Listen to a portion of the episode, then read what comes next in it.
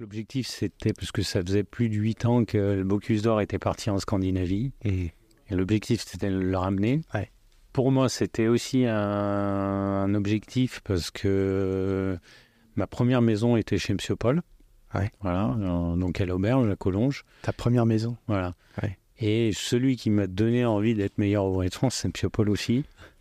Donc il fallait euh, réussir à ramener à la maison. Et pour le coup, je suis le premier lyonnais, puisque jusque-là, il n'y avait jamais eu de lyonnais euh, pour représenter la France au Bocuse d'Or. Et euh, donc voilà, j'ai ramené M. Paul à la maison. L'impossible n'existe pas tant qu'on n'a pas essayé.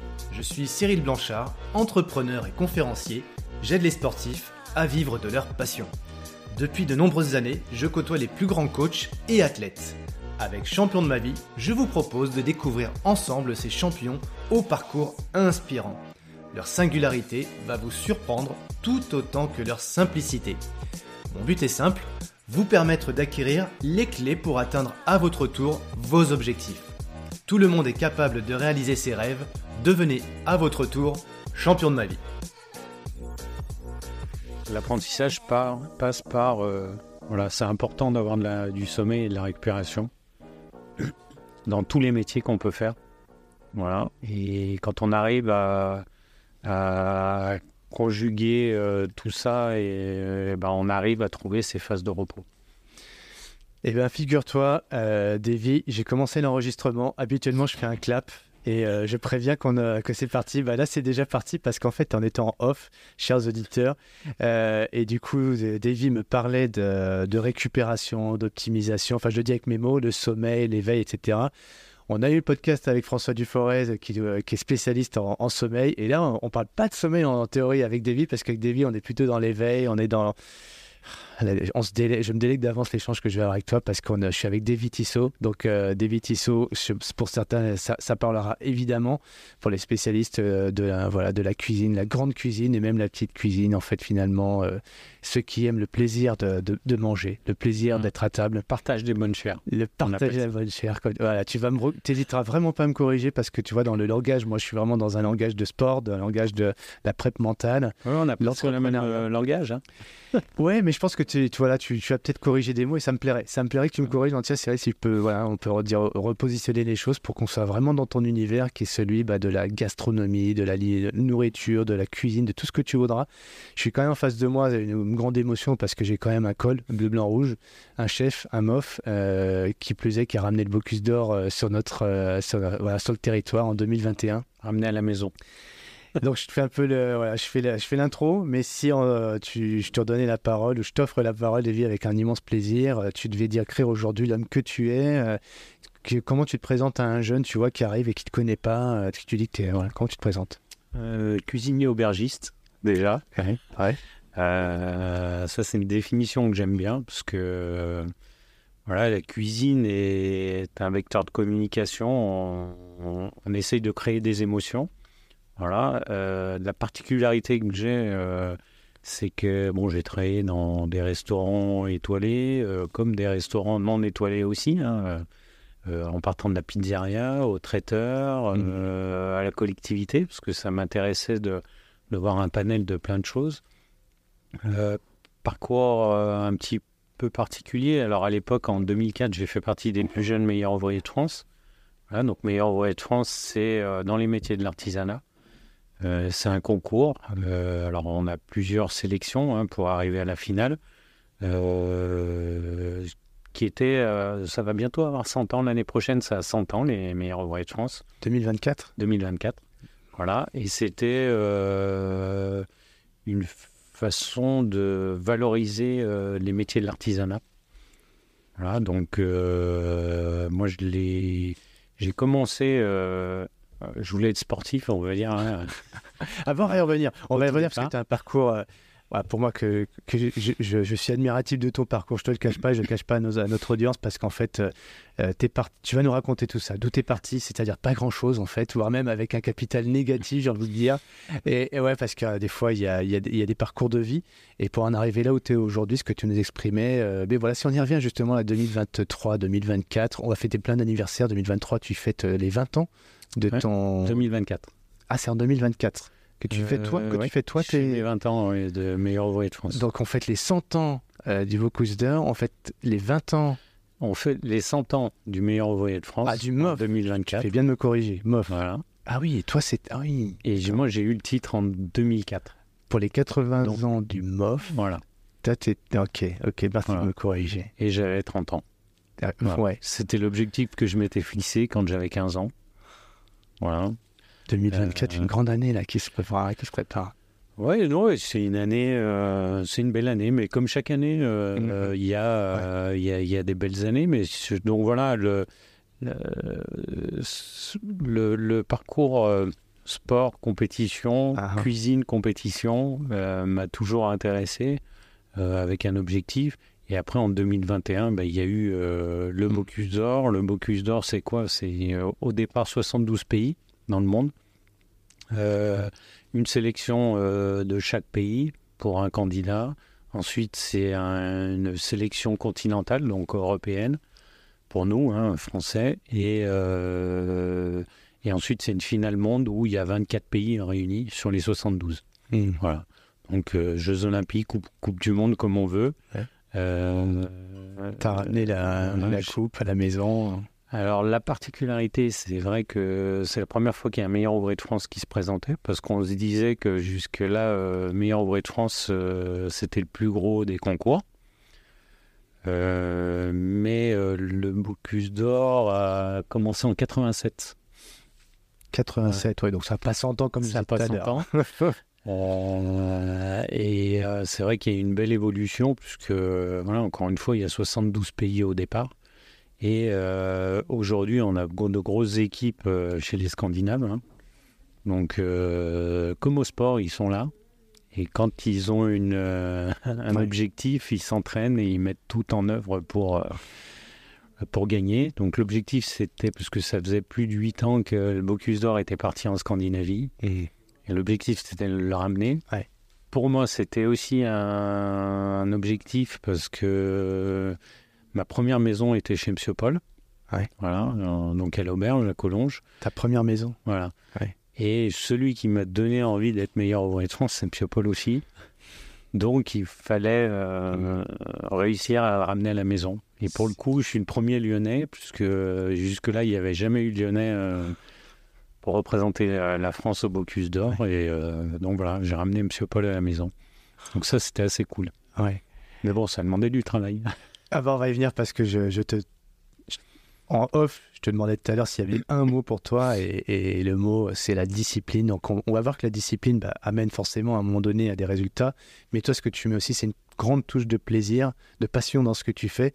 Donc euh, j'ai- j'aime bien mettre les mots à côté. Discipline et plaisir, c'est pas forcément une. euh, y a- y a- c'est pas un contraste en fait. C'est deux choses qui vont se compléter. Donc euh, on va le voir au cours de ton parcours, euh, Davy. Donc merci pour le déjà euh, remettre un petit peu les choses euh, à leur place, parce que tu vois euh, déjà euh, Bocuse d'Or dans 87, euh, Mario meilleur ouvrier- de France euh, 100 ans. Euh, Il y a toute une histoire et tu vas nous raconter ton histoire à toi si tu veux bien. Et avec en trame de fond le sport, parce que déjà deux, trois fois tu as envie d'aller sur ce terrain de jeu, ce terrain de la compétition, tu es un compétiteur. Mais euh, comme tu aimes bien le dire aussi souvent dans tes présentations, tu es, né, alors t'es né dans la région et, et dans un quartier euh, bien connu, euh, mais on n'est pas dans, encore dans, dans- là où on est aujourd'hui. Aujourd'hui on à Écully, euh, Ouais, non, ça change. ça change, c'est contrasté. On est, là, on est plutôt dans, des, dans un bel environnement, c'est paisible, c'est il y a de la verdure, on est dans l'excellence aussi. T'es pas né euh, dans ce milieu d'excellence. Non, euh, bah, alors moi je suis petit-fils d'immigrés, hein, grand-mère sicilienne, euh, immigrée à Tunis. Euh, dans les années 60, euh, arrivé en France. Donc moi j'ai grandi avec mes oncles et mes tantes, hein, parce que ma mère était l'aînée, et, enfin pas l'aînée, la deuxième, mais celle qui pouvait faire des études, celle qui pouvait travailler en même temps. Donc moi c'est ma grand-mère qui m'a élevé avec mes oncles et mes tantes aux Minguettes. Donc une cité euh, qui est à côté, euh, à côté de Lyon. Euh, voilà, donc c'est des grandes tours, hein, de 15 étages, assez bétonnées, mais une, une enfance assez, entre guillemets, sympa. hein, J'ai envie de dire multiculturelle. Ouais. Euh, beaucoup euh, basé sur le bassin méditerranéen, hein, parce que forcément, dans les tours, ben, il y en avait qui venaient du Maroc, de Tunisie, un peu de partout, Portugal, Italie. et surtout, enfin, moi, ma grand-mère cuisinait beaucoup. Mhm. Euh, j'ai grandi le matin quand je me levais. Euh, déjà à 4-5 heures, ça sentait euh, l'huile, l'ail roussi et les oignons. Et elle préparait la sauce tomate. Du midi ou du petit-déj? Ça, c'était l'odeur du petit-déj. du C'était pas chocolat chaud. Ah ouais, ouais. Voilà, donc j'ai grandi avec ces odeurs-là pour me réveiller. après, c'est vrai que dans ces tours-là, il y avait à l'époque, hein, je ne sais pas si c'est toujours le cas aujourd'hui, mais il y avait cette notion de partage. Euh, mm. Quant au deuxième étage, on faisait le couscous, bah, c'était partagé euh, avec le 15e. Euh, quand ma grand-mère faisait des plats comme la meloria ou des choses comme ça, c'était tout partagé. Et, ça, c'était vraiment le côté partage, côté. moi, j'ai envie de dire, je vais garder ce souvenir-là. Mm. et j'ai envie de garder ce côté-là parce que je suis quelqu'un d'assez positif. Mm-hmm. Et dès qu'il y a quelque chose de négatif, j'essaie toujours de le transformer. Euh, tu le cultes pas pour autant, il est là, il est présent, il fait partie de ton ADN quelque part, c'est ton environnement en tout cas. Ouais. Mais toi, tu vas euh, chercher le dépassement par rapport à ça, tu vas chercher le côté positif, comme tu dis? Bah, Je vais le chercher. Et bah, là, après, un peu plus loin dans ma carrière, quand euh, j'étais jeune commis, j'avais un chef qui disait Écoute, Davy, quand tu rentres dans une maison, il y a deux choses essentielles. Uh-huh. C'est le négatif à retenir et le positif. D'accord. Le positif, parce que là, tu vas devoir le reproduire. Et le négatif, pour surtout pas le reproduire. Voilà. Qui c'est qui t'a donné ce bon conseil? Ah, C'était Jean Brouillet à Tarare. À Tarare ouais, On est toujours dans la région lyonnaise. Et, et c'est vrai que après, quand on note ça, euh, on, on, a euh, cette peut-être cette faculté à, dire ok, si c'est négatif, ça mhm. arrive, c'est à ce moment-là. Mhm. Pourquoi c'est là? On l'analyse rapidement et on passe à autre chose pour. Euh, euh, moi, je vais appeler ça souvent des, des feux tricolores un peu ou mhm. ouais. assez rouge. Oula, attention. Euh, ok, comment tu le fais passer au orange pour que ça passe au vert et ainsi de suite. C'est jamais sans issue, quoi. Ce que tu dis, c'est t'as pas une voie sans issue, tu trouves la solution pour aller. c'est ça. Ouais. Voilà, après, euh, il y a plein, on a plein d'exercices qui nous permettent de le faire, hein, mais euh, donc voilà. Après, euh, c'est vrai que pour revenir un petit peu à l'enfance, mmh. Mmh. voilà, j'étais, j'ai toujours rêvé d'être sportif de haut niveau. Et tu te souviens d'un moment marqueur quand tu étais gamin, justement, tu te dis je voudrais être sportif de haut niveau. Tu as une inspiration ou non C'est dans ça en toi? Toujours voulu, euh, dans le sens où euh, bah, un jour j'ai dû rencontrer un coach. Alors, dans quel sport euh, Je pense que c'était la natation, parce que j'ai beaucoup nagé. Ah, tu commences à me plaire là, faire de la natation. Aujourd'hui, je peux plus voir. Hein. L'odeur du chlore, ça je comprends. Mais ouais, et il y avait cette discipline. Avec ce coach, euh, il y avait cette discipline, le déplacement de soi. Ah, ah. Et je pense que c'est ce qui m'a donné goût au, sport euh, et l'envie de faire les choses. Et plutôt que d'aller traîner euh, en bas dans les allées, mhm. voilà, j'avais une occupation. Et c'était quoi ton occupation? Le sport. je crois que j'allais nager, j'allais courir. Voilà, j'ai fait beaucoup d'athlétisme. J'ai fait aussi des sports collectifs euh, comme le hand, euh, mhm. le foot. Ouais. Euh, donc, donc, voilà, j'ai fait beaucoup, beaucoup de sport au départ. J'ai rencontré des gens, enfin des coachs qui étaient assez. Bah, qui m'ont tendu la main hein, quelque part, hmm. en me montrant un chemin, une direction. Alors, que le sport, c'était pour moi, mais ça aurait pu être la musique pour d'autres. voilà. En tout cas, voilà, c'était. Euh, ils m'ont donné ce que j'ai appelé tout à l'heure la discipline. Ouais. ouais. Et, euh, Et ça t'a pas dégoûté? Parce que tu sais, des fois, la discipline, puis bah non, bah, ça, ça fait fuir des, un gamin, quoi. Ah, moi, la discipline, j'aime bien la mettre sur, un, sur une feuille de papier pour bien comprendre. Ouais. C'est un trait. Ouais. Voilà, c'est là où on doit être. Et la discipline, ça fait ça. Ouais. Et la motivation, c'est ça. Ça monte. Ça monte et ça redescend. Ouais. Alors que quand on a les disciplines, elle reste toujours sur le même. euh, Ce que tu es en train de dire, en fait, c'est une sorte de tuteur, quoi. La discipline, ça te permet d'avoir une. euh, tu peux aller autour, mais tu, tu, ça t'élève, quoi. Voilà. La motivation est hyper fluctuante. et- Bah, la motivation, euh, typiquement, Ouais. bah là, on arrive sur les fêtes de fin d'année, début Ouais. d'année, janvier. Il y a Ouais. plein de gens, ils sont motivés, j'arrête de fumer. Voilà, trois jours après. La, la motivation, elle a fait un pic en bas. Ouais. Oh bah non, c'est bon, euh, on Ouais. verra l'année prochaine. Tu as une sorte d'équation, motivation, discipline, et les Ouais. deux vont Bah, les deux vont ensemble, hein. Mais la discipline, pour moi, c'est ce qui va rester le plus, le plus important dans que ce soit dans le travail, que ce soit en fait dans tout ce qu'on va faire. Et, et ça, je l'ai appris dans le sport. Ah. Voilà. Et si tu veux, après, j'ai calqué aussi ma, ma vie à un moment quand j'ai dû changer, euh, Ouais. Parce qu'à l'école, j'étais pas bien bon. Alors voilà, c'est un, deuxième élément quand même euh, singulier chez toi. Le- alors la discipline, ok, mais pas appliquée à l'école, quoi.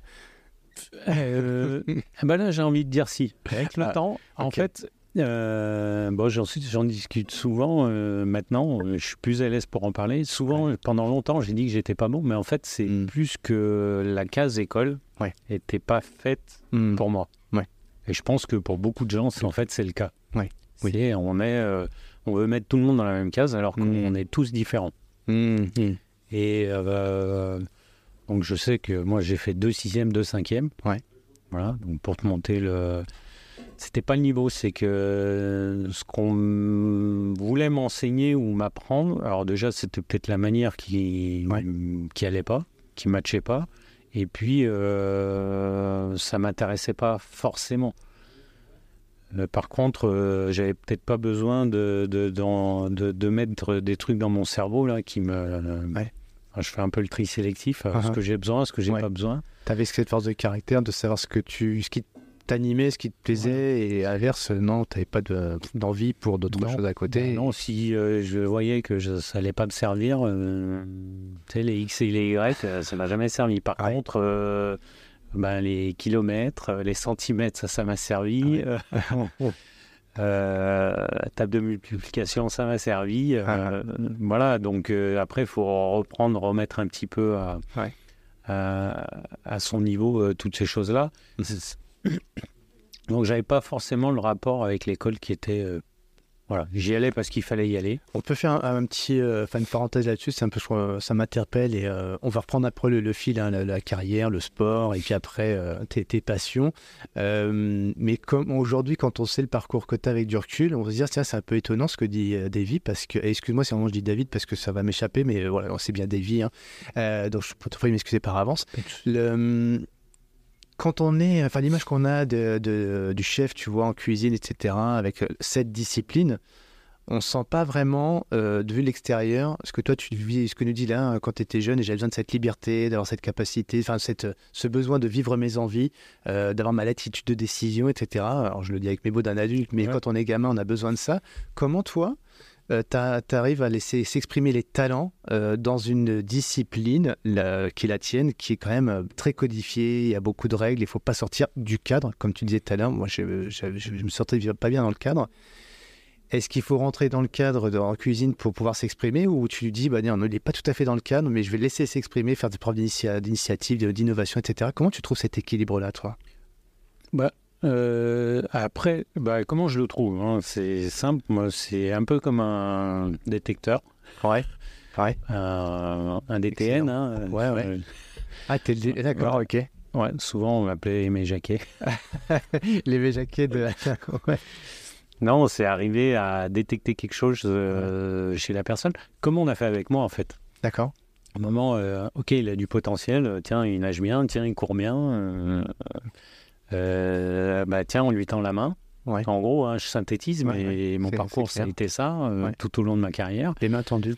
Voilà, les mains tendues. Et euh, bah, après, euh, là-dedans, une fois qu'on a la main tendue, ben, il y a différents exercices. Il y a, y a, y a des fois, on, on va dire, bah, tiens, tu vas te débrouiller. voilà, moi, ce que je veux, la finalité, c'est ça. Débrouille-toi, cherche, sois curieux. voilà. Et, et, et quand euh, j'avais, moi, les, les coachs sportifs en face, c'était un petit peu ça aussi. Ouais. C'était, euh, Mhm. même si euh, à notre époque, c'était un peu plus difficile. Hein. Ouais. Tu nous rappelles ton âge au, au passage Ouais, ouais, 50. Allez, 50, je vais sur mes 51. Et 25 dans la tête. ouais, toujours cet esprit, euh, quête d'envie de liberté, de pouvoir s'exprimer, et puis en même temps de- d'exprimer son talent pour être le meilleur, parce que c'est un Ouais, en tout cas, essayer de, de s'approcher euh, Ouais. euh, de l'excellence, même si on sait que Mhm. euh, Ouais. on n'y arrivera jamais. hein. C'est pas le. Mais en tout cas, comment on peut ben, vivre sa vie pleinement, en étant heureux et ben, en se mettant de la discipline là-dedans. Et c'est justement ça quand on a quelqu'un où on détecte un potentiel. C'est arriver à après à lui montrer pas forcément lui faire lui faire ou lui Mhm. faire faire enfin il y a un peu de tout là-dedans hein. Mhm. Et euh, arriver à faire sortir un petit peu euh, ben, son talent quoi à la personne Euh, typiquement Ouais. je vois là moi dans les équipes juniors j'ai fait rentrer Jeanne Ouais. Donc je l'avais vu sur différents concours Euh, 18 ans D'accord quand j'ai rencontré elle devait avoir 17 ans Mhm. Euh, je l'ai vu sur différents concours euh, et quand ses parents pour la faire entrer dans les équipes juniors à France de, donc de cuisine. euh, Je l'ai, enfin, j'ai, vu ses- croiser ses parents. Son père me pose une question, mais euh, pourquoi vous avez pris Jeanne Euh, Elle a fini dernière. Il- Ah Ah oui. Je dis, ben, euh, je l'ai pris parce que je pense qu'il y a un potentiel. Après, il faut juste qu'on arrive à lui montrer les choses. Mhm. Alors, elle a peut-être pas fini dernière, mais en tout cas, elle n'avait pas fait ce podium. T'avais détecté quoi pour être euh, un peu technique ou précis chez elle? Est-ce que c'est son, dans sa façon de faire les choses et sa précision, je sais pas, son envie, Non, il y a des choses qu'on détecte. euh, Qu'est-ce que t'as vu, toi? Bah, Tu Je pense qu'il y avait déjà l'envie. Ouais. L'envie, la curiosité. Ouais. Euh, assez. euh, je pense qu'elle a une certaine discipline dans, Ouais. dans ce qu'elle fait. Ouais. Voilà. Précision, tu... Dans de la Non, discipline. discipline. Bah, Voilà, tu sais, la petite vague que j'expliquais. euh, Ah, ouais. voilà, bah, c'est un peu la même chose. L'envie de s'améliorer, d'être plus, le plus proche de la ligne, tu vois, je ça. sais que j'ai des de variation, je suis plus ou moins bon, mais ça. je veux m'approcher de... Exactement. Et ça, ça permet d'avoir euh, bah, des gens qui sont constants et après, euh, le reste, lui donner la motivation. Ouais. Ouais. Ça, c'est après, c'est de notre travail. Ouais. Arriver à décision. euh, voilà. Mais en tout cas, c'est bien d'avoir quelqu'un qui a euh, cette régularité. Et je pense que c'était ce qui était Mhm. intéressant. Euh, toi, c'est un peu comme les joueurs de foot. Il y en a qui sont très très bons, euh, mais ils n'ont pas fait une grande carrière parce que parce qu'ils étaient comme ça, quoi. Bon, Et- bah, on, on va y revenir parce que je crois que c'était un de tes premiers rêves, celui-ci, si je dis pas de bêtises. C'était le football, toi, non? Non, Pas spécialement, athlétisme. athlétisme, t'étais Ouais. plus athlète. Ouais, plus Ouais. athlétisme que football. Tu, tu te voyais pas gamin, attends, 50 Non. ans, euh, Platini, tu Euh, vois. les-. Non, non, c'était pas- ça t'a. Pourtant, j'ai grandi euh, Ouais. euh, là où Fernandez est né, pour Ouais. ceux qui Ouais, ouais. ouais. Louis Voilà, voilà Luis Ouais. Fernandez. J'ai joué à la S Minguette Ouais. aussi. Ouais. Voilà. Et non, ça te faisait pas. euh, Non. Non. Non, non, non. euh, Non, je pense que c'était un sport collectif quand même. Moi, j'aime bien les sports, euh, même euh, il peut être individuel. J'aime bien, enfin, vra- vraiment le sport individuel. Te dépasser toi déjà. ouais. euh, Après, c'est aussi important de faire des sports collectifs parce que ça permet d'être dans un environnement qu'on pourrait comparer à une entreprise hum, hum. et voir comment on en sort et euh, Ouais. qu'est-ce qu'on peut faire avec ça. Ouais. Donc, euh, ça m'a appris des choses, le sport collectif, mais c'est pas ce que. Ouais. Et comme je t'ai dit, j'aime beaucoup, beaucoup nager. voilà. Ouais. Donc c'était plus courir, toi. Ouais, courir. La clé. Après euh, quoi, je sais pas. Ouais, ouais, ouais, bah, bah, ça, moi ça me parle. Souvent on me dit, mais je pourrais- voilà, moi j'ai besoin d'avoir quelque chose après quoi courir. Tu sais, c'était François Duforest, je reviens sur lui, mais il me parle de tennis, tu vois. Moi, il faut qu'il y ait une balle, il faut qu'il y ait un adversaire. euh, et là, euh, bah, moi, ça me parle pas tellement. Si tu me rejoins sur ce que je vais dire, hein, moi, c'est, moi je parle, euh, mes, mes aspirations personnelles, c'était euh, mon seul ennemi, entre guillemets, c'est moi. Celui que je peux dépasser, c'est moi. Les autres, je les maîtrise pas. Il y aura toujours meilleur que moi. Donc, je vais déjà me montrer à même que je peux être une meilleure version. Et ça, Ouais. c'était ancré en moi. C'est On vision. Je suis né comme ça, tu vois. Donc après, Et il y a après, une on vision différents. Voilà, ouais, il y a une vision qui se greffe là-dessus. Et toi, ta vision, c'était de courir euh, plutôt sur euh, de tours de piste, euh, Ouais, du ça. court, du long? Non, du, euh, ouais, du 1005, 3005. Mm. T'as que ça commence au collège? Euh, ouais, ouais, collège, ouais. Ouais. Là, tu parlais de la j'ai- J'avais, ben, alors j'avais une chance, c'est que en sport, je devais avoir 25 sur 20, contrairement Là, au maths en français. ouais. Euh, souvent, j'étais puni. Ah, J'allais dans le bureau de la directrice pour se souvenir. Ouais. Euh, Qui s'appelait?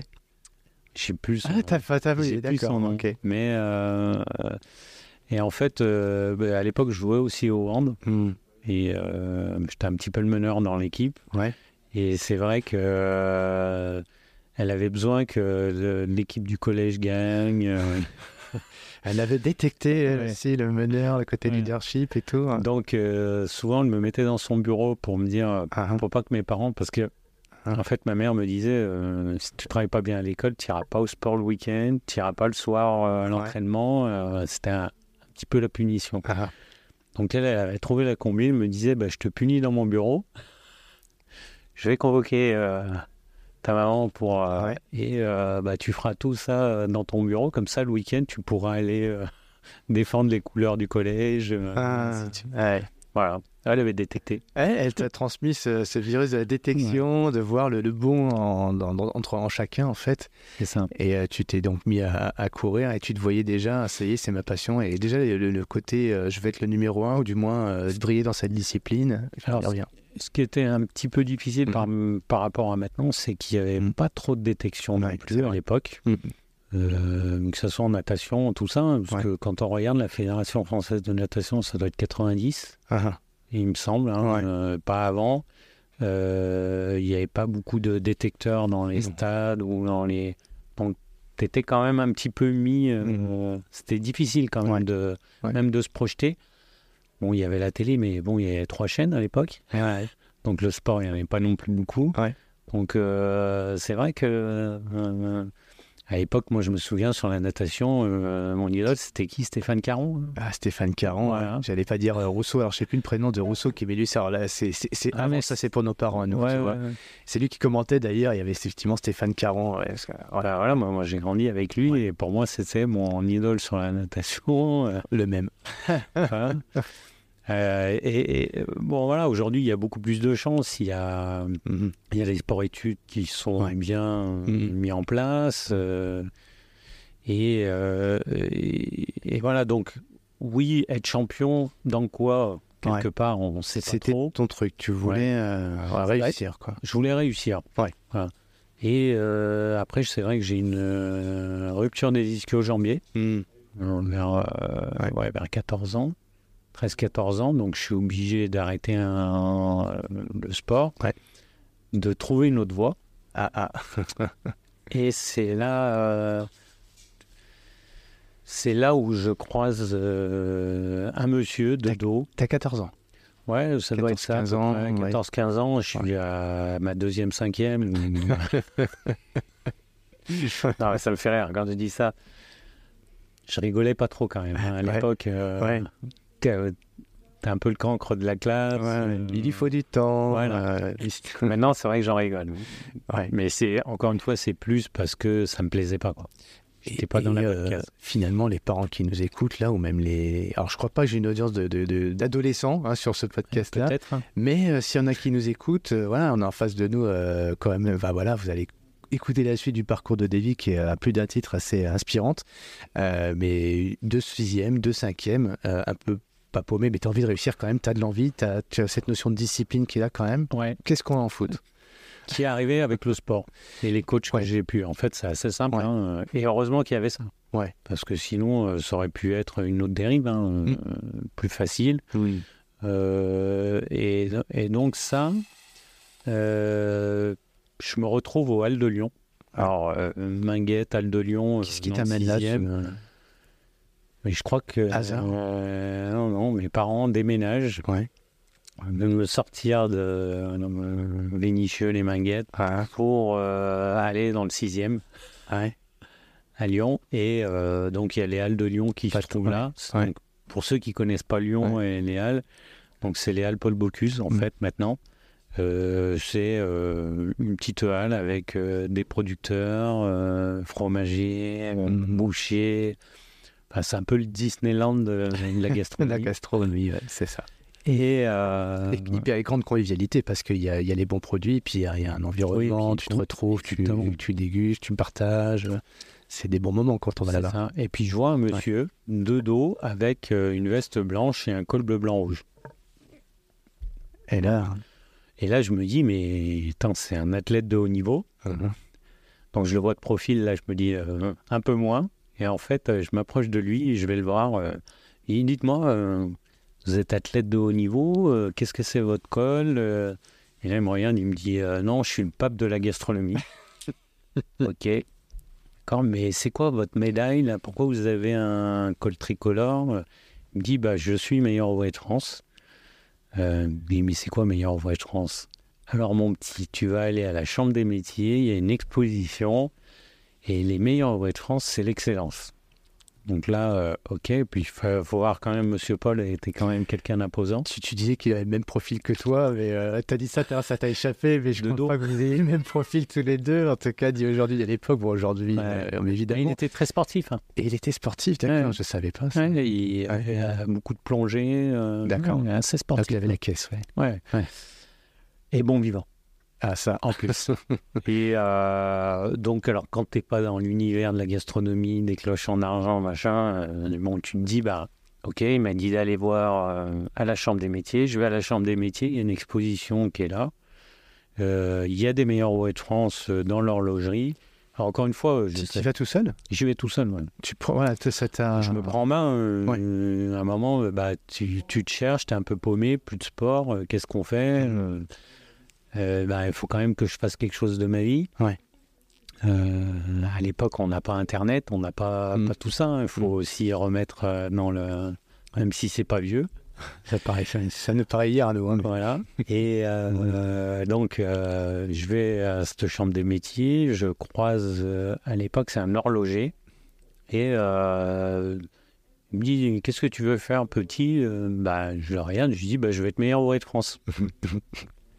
Il dit Non, mais c'est pas un métier, ça. Et lui-même était meilleur ouvrier de France. Je lui dis Si, si, je veux être meilleur ouvrier de France. Euh, ouais. il me dit d'accord, euh, ben, il me sort un livre d'or et il me dit euh, ben, tu vas m'écrire que tu veux être meilleur ouvrier de France. Je dis ah non, je peux pas faire ça. si, si, tu vas l'écrire, tu vas l'écrire. Je pense que c'est là où a commencé la visu- visualisation Visualisation. mentale ah, pour moi. fait un truc de fou, là. Tu vas l'écrire. Et j'ai écrit je vais être meilleur ouvrier de France. Mon grand j'ai jamais. je- Ouais, Non, si, si. je connaissais pas cette partie-là. C'est, du Bruce Lee, tu sais, Bruce Lee qui écrit en gros, Ah ouais. dans un an je serai, je serai, je serai meilleur acteur Hollywood et tout, alors qu'il est rien. Voilà, il bah, a fait de la écrit. Ah ouais, tu visualises.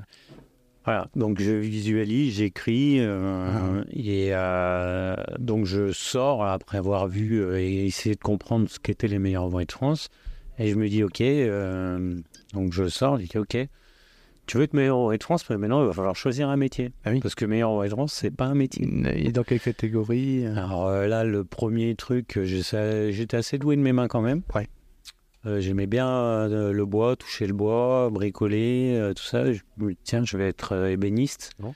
Et à cette époque-là, c'était, euh, on va pas faire de pub, mais euh, déjà les Scandinaves étaient là, Ah, avec Ikea. ouais. ah déjà, déjà, il y avait Ikea, oui. Et oui, c'était le grand Ouais. boom des cuisines euh, en formica. Et Ah, je dis, euh, ébéniste, ça va être compliqué. Ah, oui, Euh, va pas y avoir de débouchés. Puis je Mhm. dis, mais attends, tu as rencontré le pape de la gastronomie. t'as la chance d'avoir C'est l'autre qui t'a emmené ici. Ouais, ouais.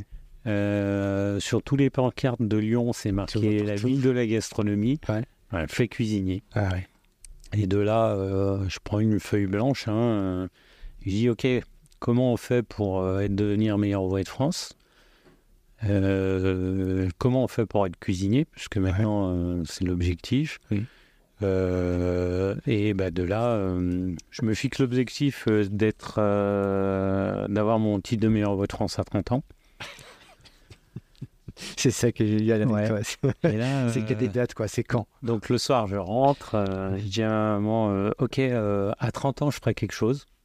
Je lui dis pas quoi. hein. Ouais. Je lui dis à 30 ans, je ferai quelque chose. Moi, dans ma tête, c'était clair. Et tu t'as pas osé lui dire. euh, je lui dis pas. Que, je, lui dis, euh, voilà, je vais, je veux faire de la cuisine, euh, mais à 30 ans, je ferai quelque chose. Et euh, donc, bah, après, je me mets en mode sportif. hein. Comment tu fais bah, Tu vas travailler avec les meilleurs, tu vas toucher un petit peu, tu vas prendre toutes les gammes. hein. De là, mon parcours, traiteur, collectivité, pizzeria, euh, voilà. tu, tu touches à tous les univers. Je touche à tous les univers. ouais.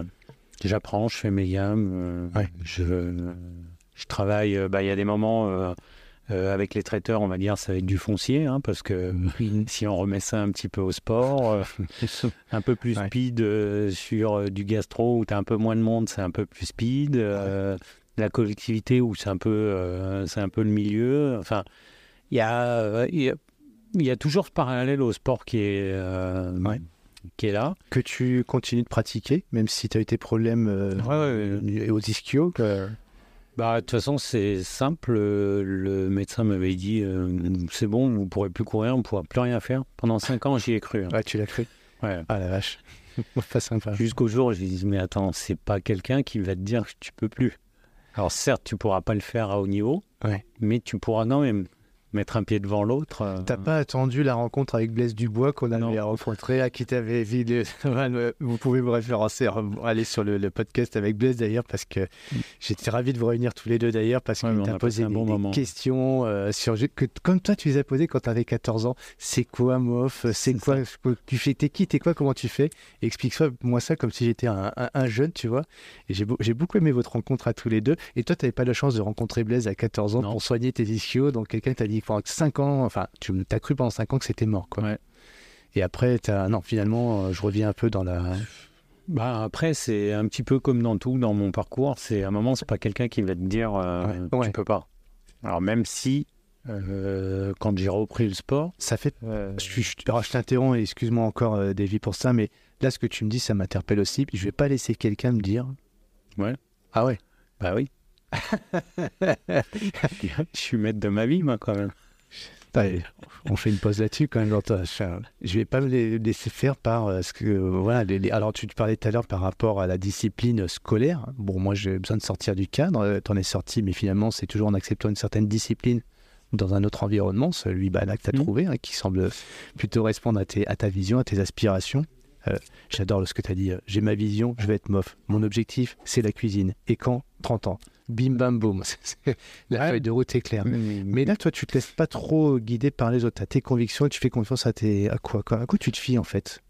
Bah, quelque part, euh, bah, à quoi je me fie, c'est euh, si on se replonge un petit peu en arrière. hein, euh, moi, quand tu grandis avec tes oncles, tes tantes dans une cité où à un moment il faut que tu t'en sortes.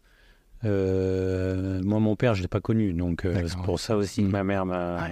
enfin que c'est ma grand-mère qui m'a élevé. Ouais. Euh, Ça marche. ça, je l'ai jamais, j'en ai jamais parlé hein, Mm.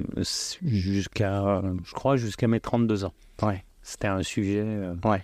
Et Trop dans ma tête, pour moi, c'était ok, je vais montrer à mon donneur génital que Ouais. on peut s'en sortir, Hum. que je peux y arriver. Ouais. Donc j'ai toujours été quand même assez-. C'était ouais. pas. C'était un truc qui était en toi, là. C'était une énergie, quoi. Je pense que ça m'a déclenché une énergie. Ouais.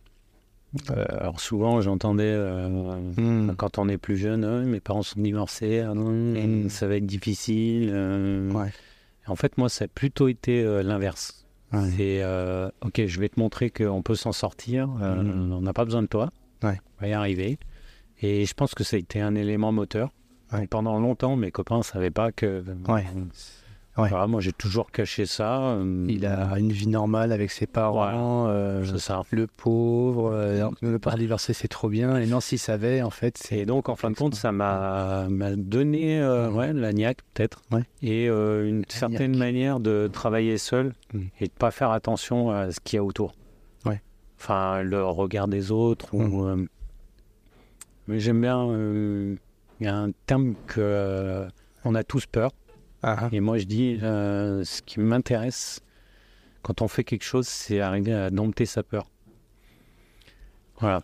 Avec, et quand on arrive à, à gérer ça, Ouais. ça permet de faire beaucoup de choses en fin de compte. Donc tu vas la chercher quelque part, en fait. Ouais, on en a besoin et c'est ce qui nous fait avancer. C'est, euh, bon, alors, je sais pas si ça déclenche des choses, hein, euh, je- mais euh, je trouve que souvent on fait pas les choses parce qu'on a peur. Mhm. On a peur Mhm. de pas réussir, on a peur de euh, qu'est-ce que vont dire les autres. Ouais, euh, le jugement. Voilà, on est toujours dans, dans ce jugement-là. C'est pour ça que le fait d'avoir toujours réfléchi en se disant, OK, je regarde pas le regard des autres et j'avance Mhm. pour moi-même, Ouais. euh, je pense que ça m'a beaucoup aidé. Mm. Et ça me permet de réaliser des choses. euh, Ouais. Voilà.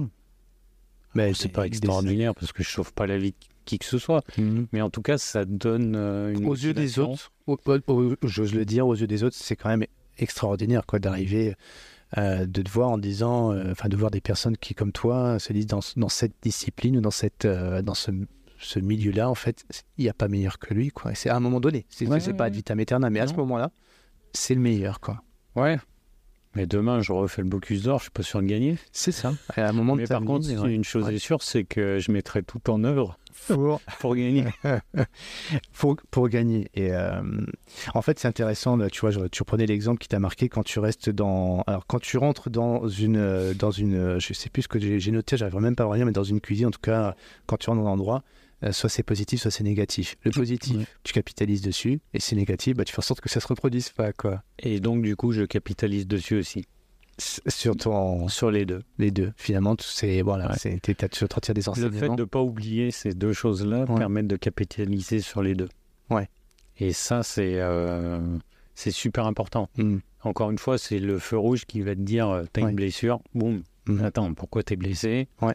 Euh, Peut-être surcharge, euh, peut-être euh, t'as t'as pas fait attention euh, Mm. comment t'as mis ton pied ou ainsi de suite. quoi.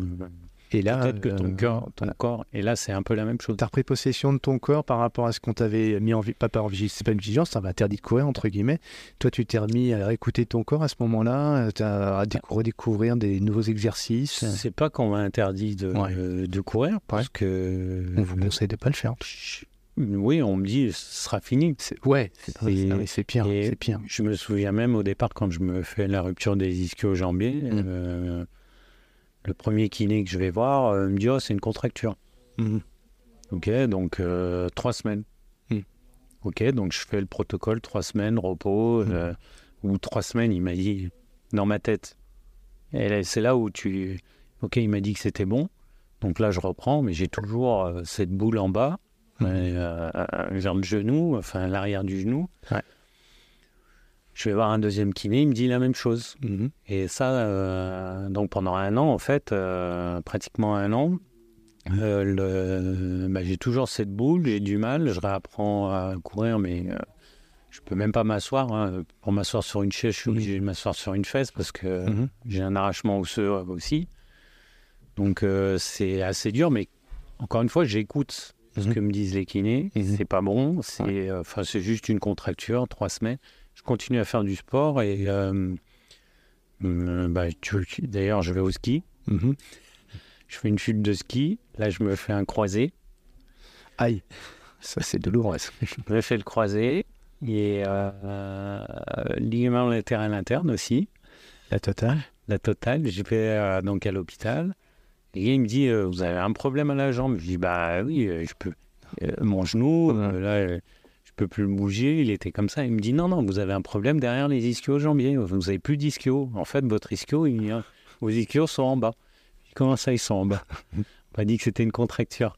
En fait, Et en fait, c'était un jeune interne qui Mhm. me dit bah là, il va falloir faire quelque chose. Et là, sur un an, on me fait deux, deux opérations, une sur le genou, on me remet les ligaments, et après, on me refait la cuisse. Ou l'inverse, la cuisse avant. Mhm. Et, et c'est là où on me dit bah, ça, le sport, Ah, c'est à ce moment-là. Ouais. euh, ouais. Ah oui. Voilà. D'accord. Alors qu'ils t'ont résolu entre guillemets euh, la problématique de Ouais. l'ischio, tu sais ce que c'est, tu l'as identifié, mais euh, Mais pendant longtemps, j'avais comp- donc pendant presque un an, j'avais compensé mon ischio, même si ça me faisait mal, je continuais à courir. Alors pas la même chose, hein, je Mhm. chantais toujours. euh, mais bon, euh, je pense que notre cerveau et l'humain est quand Ouais. même bien. euh, Ouais. Des fois, on a des ressources qu'on sur lesquelles on pense pas quoi. Ouais, on, a, euh, on pourrait s'arrêter là, sauf que il semblerait que chez toi, tu vas écouter des petites voix qui sont encore plus profondes et qui disent autre chose. Quoi. Tu vas avoir des certitudes. Donc on m'opère, Ouais. je fais la rééducation, on Ouais. dit fini le sport. Donc moi dans ma tête, euh, ok, fini le sport. Puis juste, je te dis cinq ans après où je me dis attends, justement c'est pas quelqu'un quand même qui va me dire que c'est fini. Euh, parce qu'en plus ils se sont déjà trompés, tu sais, tu refais Mhm. un peu le match quoi. Mhm, mhm. Il attend, il Ah oui. c'est contracture, si on n'est pas ça. donc tu fais ce, tu te dis bah allez, bah, je vais reprendre la course à pied, tout doucement, je vais remuscler ma jambe. Ouais. Forcément, bah, on, on apprend à compenser aussi. Euh, et puis comme tu as compensé, bah, tu as mal un peu au, bas du dos, au sacrum, euh, et ainsi de suite. Et puis tu, tu rencontres aussi des gens. En même temps, il faut que ta carrière. hein, Tu gères de- de- des deux. Il faut que tu apprennes ton métier. Il faut que. Ouais. euh, en 80, je crois que ça doit être en 96. ouais. Là, euh, je me dis, bon, euh, t'as dit qu'à 30 ans, tu vas faire le MOF. Euh, bah, va falloir peut-être que tu t'entraînes aussi. Ouais. Donc là, pour moi, c'est un peu les départs dans les concours de cuisine. Ouais. Euh, alors, il y avait pas mal de concours en cuisine, mais il n'y avait pas, euh, bah, pas d'endroit, pas de- euh, un peu livré seul à soi-même, quoi. Donc, T'es pas détecté à cette époque-là Ah. Il n'y a personne qui t'a fait une détection pour toi. Ah C'est non. moi, moi, je me détecte tout seul et j'y vais. Quoi. il y a des concours auxquels tu vas. Ouais. Donc, la première fois, tu vas. je crois que le premier concours, je fais troisième. Mhm. De 96 jusqu'en 2004, je fais à peu près une 30, ouais, 25-30 concours. C'est quoi les concours euh, quand ça va du, t'as- du, tétagé, euh, ça va euh, concours sur les foie gras. Mhm. Il y a plein de petits concours comme ça qui sont organisés. D'accord. Donc sur la cuisine française, hein, Ouais, c'est par des régions, par des. par des régions, par des marques de. Ouais. Ouais. de, de- bah là, le tétinger, c'est le Tu, tu peux champagne. dire, c'est pas, on n'est pas sponsorisé sur, mais tu peux donner les marques. Non, enfin voilà quoi, c'est. euh, voilà, il y a des concours, ça m'intéresse. Mm. Et en plus, il y a des chefs donc, qui sont là. Donc, euh, je me souviens d'un concours où euh, euh, c'est Régis Marcon qui était président de jury. On peut faire un. euh, tu, tu, tu retiens, on en est, hein, mais Ouais. pour tout vous dire, on, on est dans, donc dans la cuisine là. euh, Enfin, le- ouais, c'est le cœur du monde ici presque, j'ai envie de dire. Le président de la République appelle le Clairefontaine de Ah la bah. gastronomie. Voilà, on est dans les Clairefontaine de la gastronomie et c'est pas c'est pas dans les Yvelines, hein, c'est on est Non, dans le foot, on est à Lyon. à, on est à Lyon. Euh, et, et tu peux nous dire parce qu'on a du bruit autour de nous, et tu peux nous dire qui est à côté, voilà, sans trahir en le fait, secret. c'est le fils de, de Régis Marcon. Ouais. Voilà. Et pour la petite histoire, en fait, euh, quand je rentrais dans une maison, je savais déjà euh, que j'allais rester un an. Et je connaissais la maison où je voulais aller après. Ou en tout cas, le chef avec qui j'avais envie de travailler. dans une finalité de Et ben en fait, euh, ben, je m'étais fait mon petit parcours hein, jusqu'à mes 30, 30 ans. ans. Incroyable. Et Régis gagne, lui, le Bocuse d'Or en 95. En 95. Voilà, donc tu regardes 96. Ouais. Voilà. Ouais. Et moi, je vais travailler. Donc, euh, je commence les concours et je fais un concours parce que je sais que euh, Régis Macron Hmm. vient de gagner euh, le Bocuse d'Or en 96. Ouais.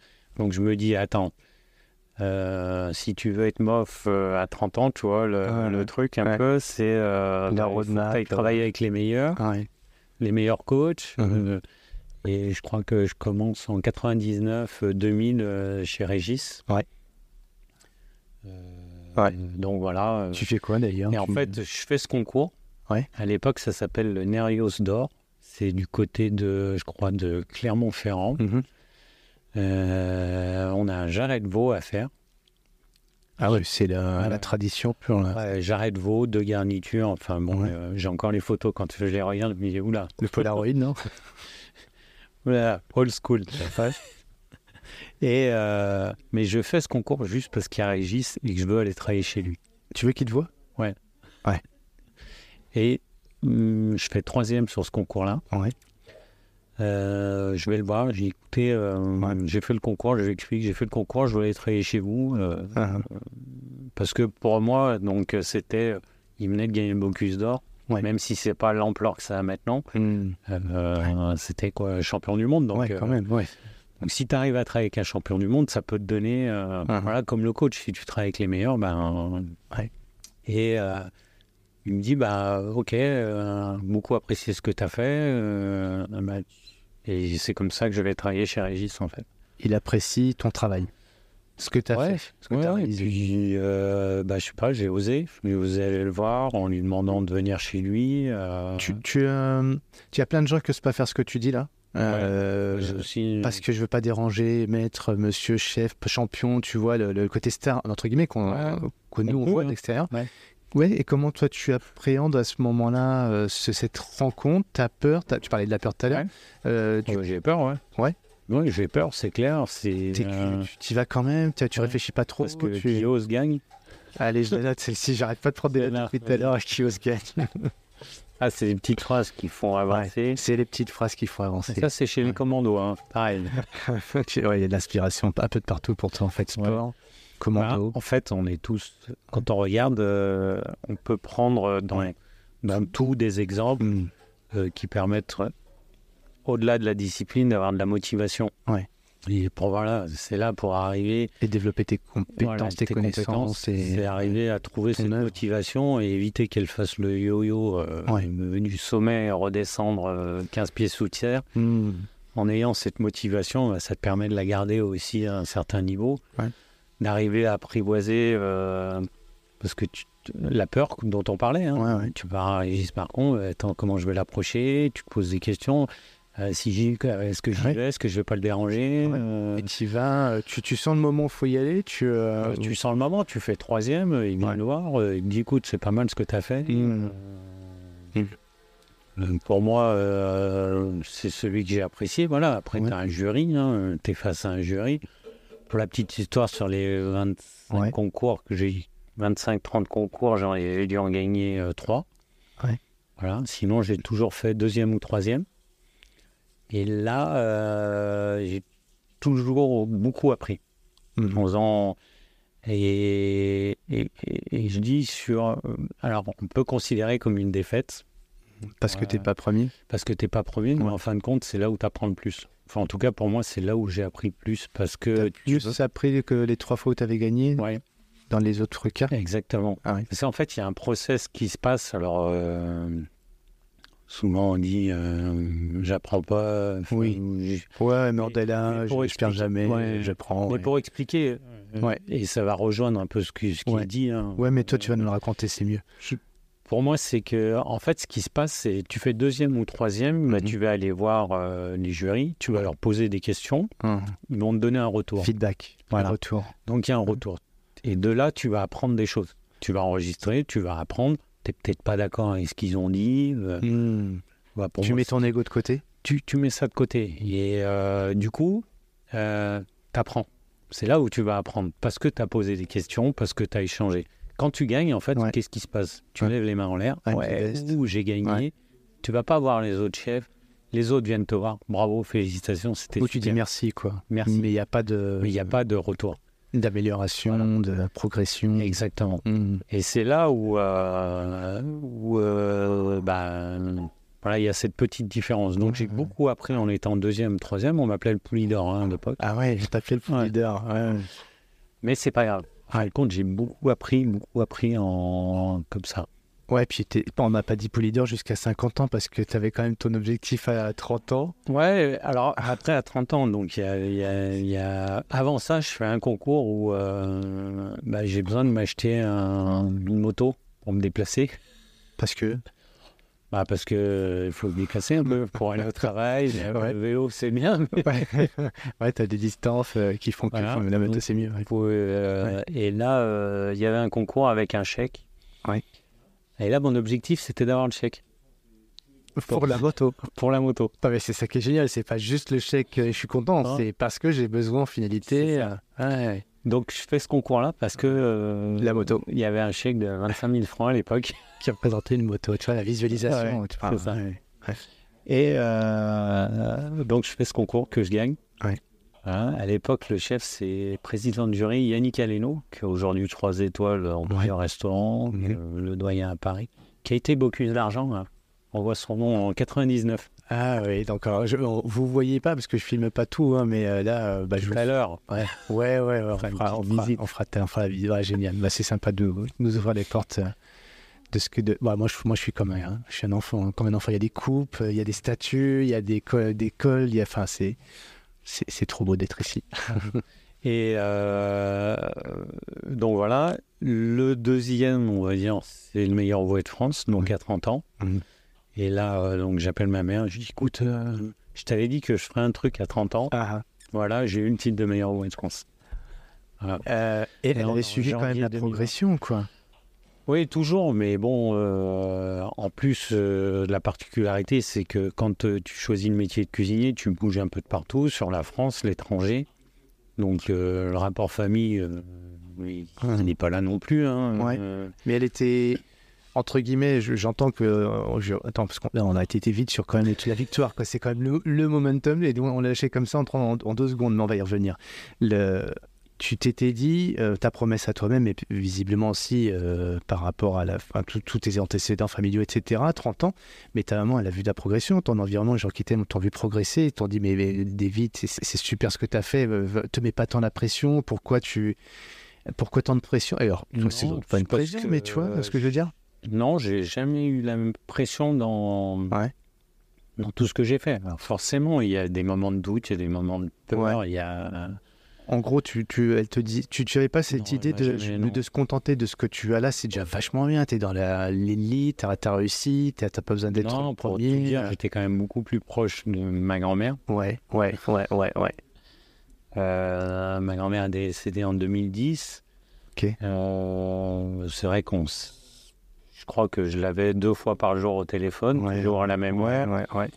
Euh, voilà, et c'est vrai qu'avec ma maman, c'est pas la même relation. Donc, Alors, tu, tu traduis ce que je dis, tu vois, la, ta grand-mère qui, qui te, qui- à qui tu tiens tant et qui est elle qui tient tant à toi, euh, elle te dit pas, euh, des vies, euh, ma calme, grand-mère, va- peut-être des calme, fois, ouais. tu vois, calme, Mais euh, contente-toi de ce que tu as. fois, ouais, la petite anecdote, Ouais, euh, je rentre euh, bah, jusqu'en 2010, elle a vécu au Maghreb, donc euh, je sais plus quel âge j'ai, hein, mais euh, je dois être sur l'école hôtelière ou des choses comme ça.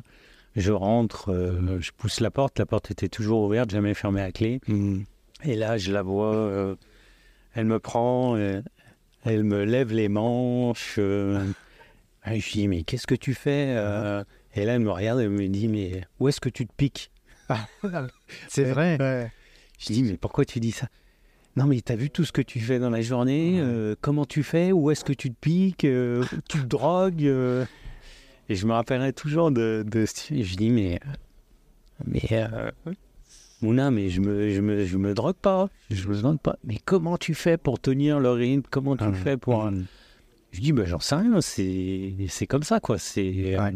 c'est un entraînement. C'est euh, voilà, ta j'ai vie, besoin de euh. faire des choses. J'ai besoin de. Ouais.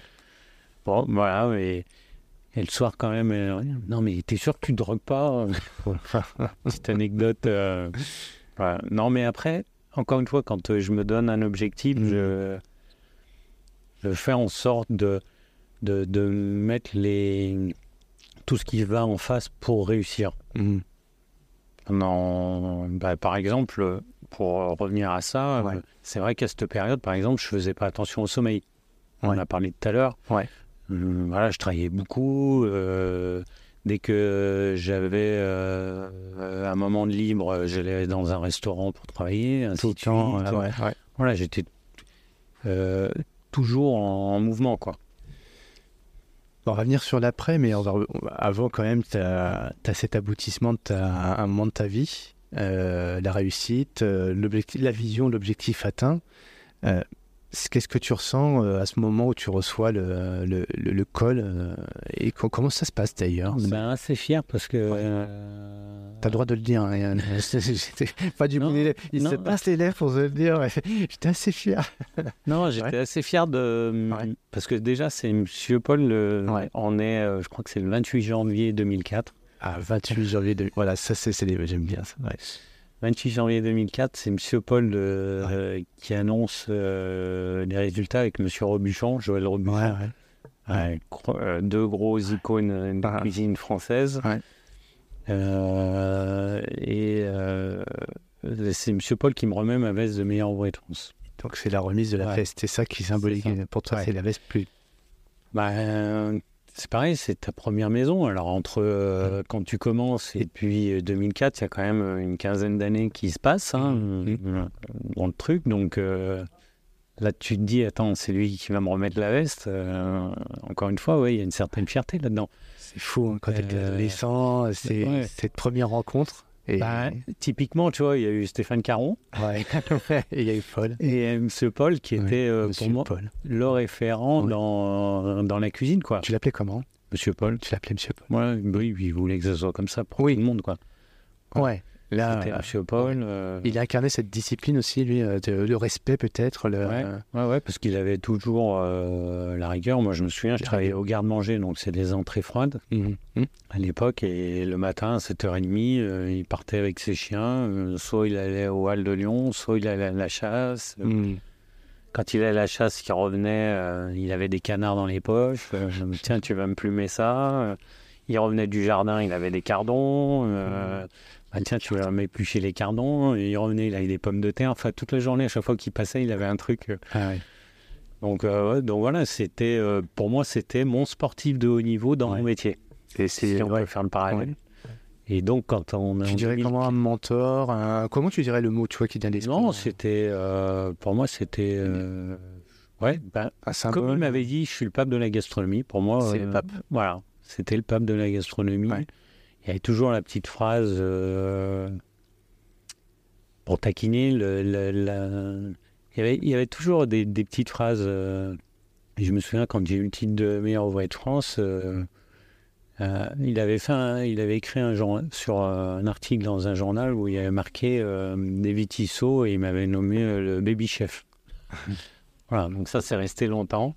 En fait, pendant longtemps, il m'a appelé baby chef. Baby chef, après Ouais. le pool leader pour d'autres. Voilà. Et un jour, euh, à 30 ans, qu'est-ce- tu deviens quoi?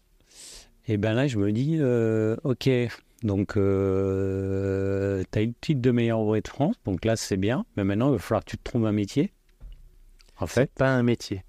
ah non, c'est pas un métier. C'est un titre. Au final, c'est un titre, Et mais toi, pas un Tu n'avais pas eu le sentiment, avec toutes les expériences que tu avais eues, euh, les rencontres, euh, cette diversité, ça t'a apporté un grand panel, mais tu as besoin de se concentrer, tu as besoin de... Pourquoi tu Non, je je comprends pas, un nouvel objectif en fait. Du- mais quand tu dis ça, moi je comprends pas le métier, tu vois. C'est pas, moi j'ai un sentiment que tu, tu vis un métier, c'est un- Non, j'ai pas. Bah là, c'est là à ce moment-là où je me dis, ok, bah maintenant je vais. Mon métier, ça va être chef de cuisine. Et tu l'étais pas avant? Non, Non. T'étais, euh, tu faisais Non. tes expériences, tes rencontres, tu te euh, spécialisais un sportif qui s'entraîne euh, Pour être pour être meilleur ouvrier de France. Comme un sportif va s'entraîner à être champion olympique. Euh, une fois qu'il est champion olympique, il fait quoi? Bah justement, j'allais te poser la question parce que là, bah, je sais pas si tu as vu là sur, euh, sur une euh, sur une chaîne bien connue euh, qui commence par un qui finit par un N, je crois, un truc comme ça. Il y a, y a un docu qui qui, qui, qui est bien. Enfin, je trouve ça bien. C'est les sportifs de haut niveau et la, la- entre guillemets euh, le côté obscur, le côté sombre, c'est Strong. Ça s'appelle Strong et, euh, et donc les, les, les sportifs montrent leur fragilité, leur fêlure pour pas même pire, tu vois, parce qu'à un moment donné, quand euh, quand tu es au sommet ben, c'est pas évident de trouver un deuxième sommet derrière, de se remettre en question, de repartir, de trouver la motivation dont tu parlais tout à l'heure. Il y a une sorte de, de, de soit de chute ou de, Ouais. de grosse interrogation. Et toi, tu n'as pas ce moment-là? Bah, si, Si, justement, puisque je me dis, qu'est-ce que tu vas faire comme métier? Mais tu trouves vite une réponse, on dirait, quand tu le disais tout à l'heure. Ah, Parce que quelque part, euh, je l'avais, euh, quand tu faisais pendant 15 ans, tu faisais un Ouais, métier qui est ouais. cuisinier. Parce que, euh, en fait, bon, pour comprendre, souvent on me dit, c'est quoi ton but Tu veux ouvrir un restaurant? Non, je veux être meilleur ouvrier de France. Ouais. D'accord, Ok. j'ai compris maintenant. Et si tu veux, bah, quand tu arrives au titre de meilleur de France que tu l'as, euh, ok, maintenant c'est quoi ton but? Ouais. Tu veux ouvrir un restaurant? Euh, Non. Ah. Bon, ben alors attends, euh, j'ai la chance. euh, donc à l'époque, je suis sous-chef. Je suis resté longtemps sous-chef et je suis sous-chef dans un deux étoiles à Lyon. Euh, bon, une situation un petit peu complexe parce que le chef avec qui je suis et on fait le mof en même temps. Ah oui, Et malheureusement, euh, lui, il l'a pas. Et moi, je l'ai. Donc, je me retrouve dans une situation un petit peu euh, où les clients viennent au restaurant, mais pour me voir moi.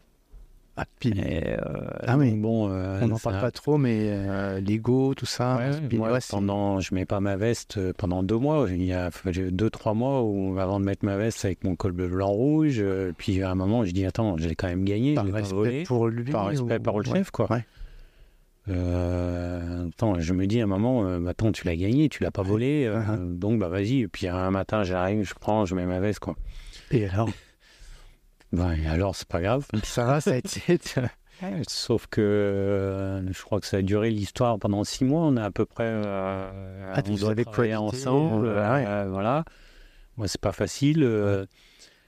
on, on m'appelle, on me dit bah tiens, est-ce que ça vous intéresse une place de chef? On a un restaurant, est-ce que vous voulez prendre la place? Bah Là, je dis ok, bah voilà mon nouveau métier en fait. Je vais être chef de cuisine, gérer un restaurant, être chef de cuisine. Donc là, on me donne les clés d'un restaurant avec euh, bah, toujours pareil, hein, l'objectif, euh, je, je me souviens d'un entretien où euh, il dit bah, Vous avez un super restaurant, en fait, en gros, c'est une Rolls, mais que vous avez dans un garage. Aïe, aïe. Ouais, à l'entretien, je dis ça. Il me plaît pas, mais il me plaît quand même. Ouais. Donc, euh, hein, je- le propriétaire. euh, Mm. Ok, d'accord. Bah, oui, il faudrait aller chercher une deuxième étoile. euh, c'est au moins ce que ça mérite. Quoi. Ouais, est-ce que tu peux nous rappeler au passage que là, tu es dans une posture où tu es salarié? Ouais. C'est pas ta maison, C'est pas... pas... ma maison, Ouais. je suis salarié. Moi, j'ai pas envie d'avoir ma maison, mais par contre, je ouais. vis l'expérience de comme si euh, Ouais, c'est la mienne, puisqu'il faut gérer les équipes de salle. Mais tu es en fait le, le patron, enfin le, le dirigeant, du restaurant. mais et pas, c'est pas le proprio. Je Quoi. suis pas le propriétaire. Mm, mm, mm. Donc, euh, donc voilà, euh, rapidement, on a une étoile Michelin. Alors ouais, du coup, tu as le propriétaire, tu as Ouais. toi qui est le- l'exploitant, entre Ouais, guillemets, je mets avec mes mots, hein, d'un dirigeant d'entreprise qui est salarié, et euh, vous vous mettez d'accord tous les deux sur une vision, sur un projet, sur... mais visiblement c'est toi qui challenge là, c'est... Bah, c'est- moi, l'idée, c'est d'aller chercher une deuxième étoile, ou en tout cas d'avoir le niveau 2. Ouais. Euh, rapidement, on a une étoile. En Mm. 4-5 mois, on a une étoile. Ouais. On- moi, je finis euh, l'endroit où je suis en 2000 fin 2004. Euh, et on va dire 4 mois après, on a une étoile Michelin en 2005. Euh, là, euh, grosse, grosse, grosse maison, hein, puisqu'on fait quand même beaucoup, beaucoup de couverts, hein, plus de 25 000 couverts par Tu an. peux nommer hein, si tu veux. hein. Ouais, bah, en gros, euh, quand j'arrive, c'est 17 000, euh, 17 000 couverts et en on, est où, deux d'ailleurs ans on est à, à Lyon. à Lyon. Ouais. Tu, tu veux nommer le Ouais, restaurant je peux, Ah, la tu- Villa Florentine. Ouais, tu peux. Voilà. Donc là, j'ai resté 11 ans et rapidement, on passe à 25, euh, ouais, 25 000 couverts par an, Ouais. de 17 à 25. Euh, ce qui est énorme parce que ce qui m'intéresse aussi, euh, comme je dis, euh, j'a- j'apprends un nouveau métier. Donc pour moi, il y a le métier de chef Ouais. dans une cuisine, gérer une brigade de cuisine. Il y a le métier de chef aussi, puisqu'il faut gérer la salle. Faut... Il y a un hôtel au-dessus, donc il faut gérer les petits déjeuners. Ah oui, Ouais. Voilà, il y a une quarantaine de personnes. Alors j'ai géré des équipes, hein, mais euh, pas la salle, pas. c'est pas juste le chef cuisine, Ouais, quoi, c'est pour moi, c'est là où je, euh, dans ma tête, je me dis, ok, tu vas être cuisinier aubergiste. D'où là, quand euh, je Ah, me ouais, définis, pour moi, Ah c'est ouais, un petit peu parti ça. de là, hein, ouais. Et euh, C'est un retour aux sources pour toi? bah, c'est mon métier.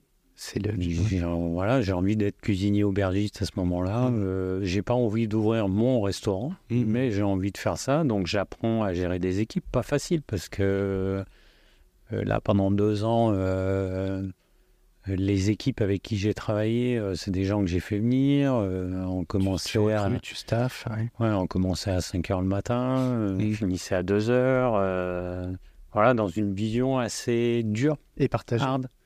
Ou Ouais, partager, ouais. euh, et bah, tu, tu vois, mais après, c'est des anecdotes qui sont, euh, avec le recul, peut-être un peu stupides, mais euh, souvent, au bout de 15 jours, les gars, ils saignaient du nez, quoi.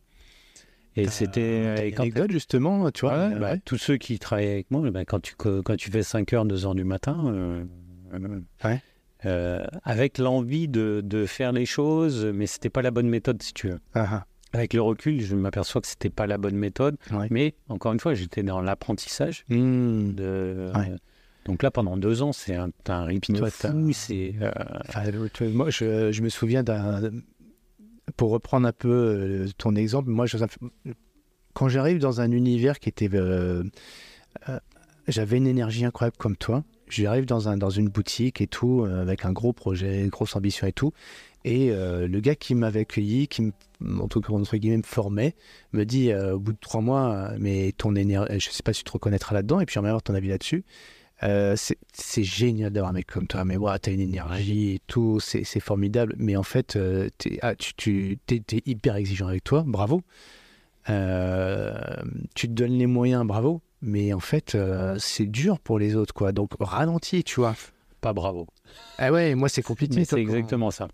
En Et- fait, j'étais dans un process euh, Ouais. où euh, ben voilà, quoi, le bulldozer était, euh, Et- était là. tu mets les gens que tu as en face, Mhm. l'équipe te suit.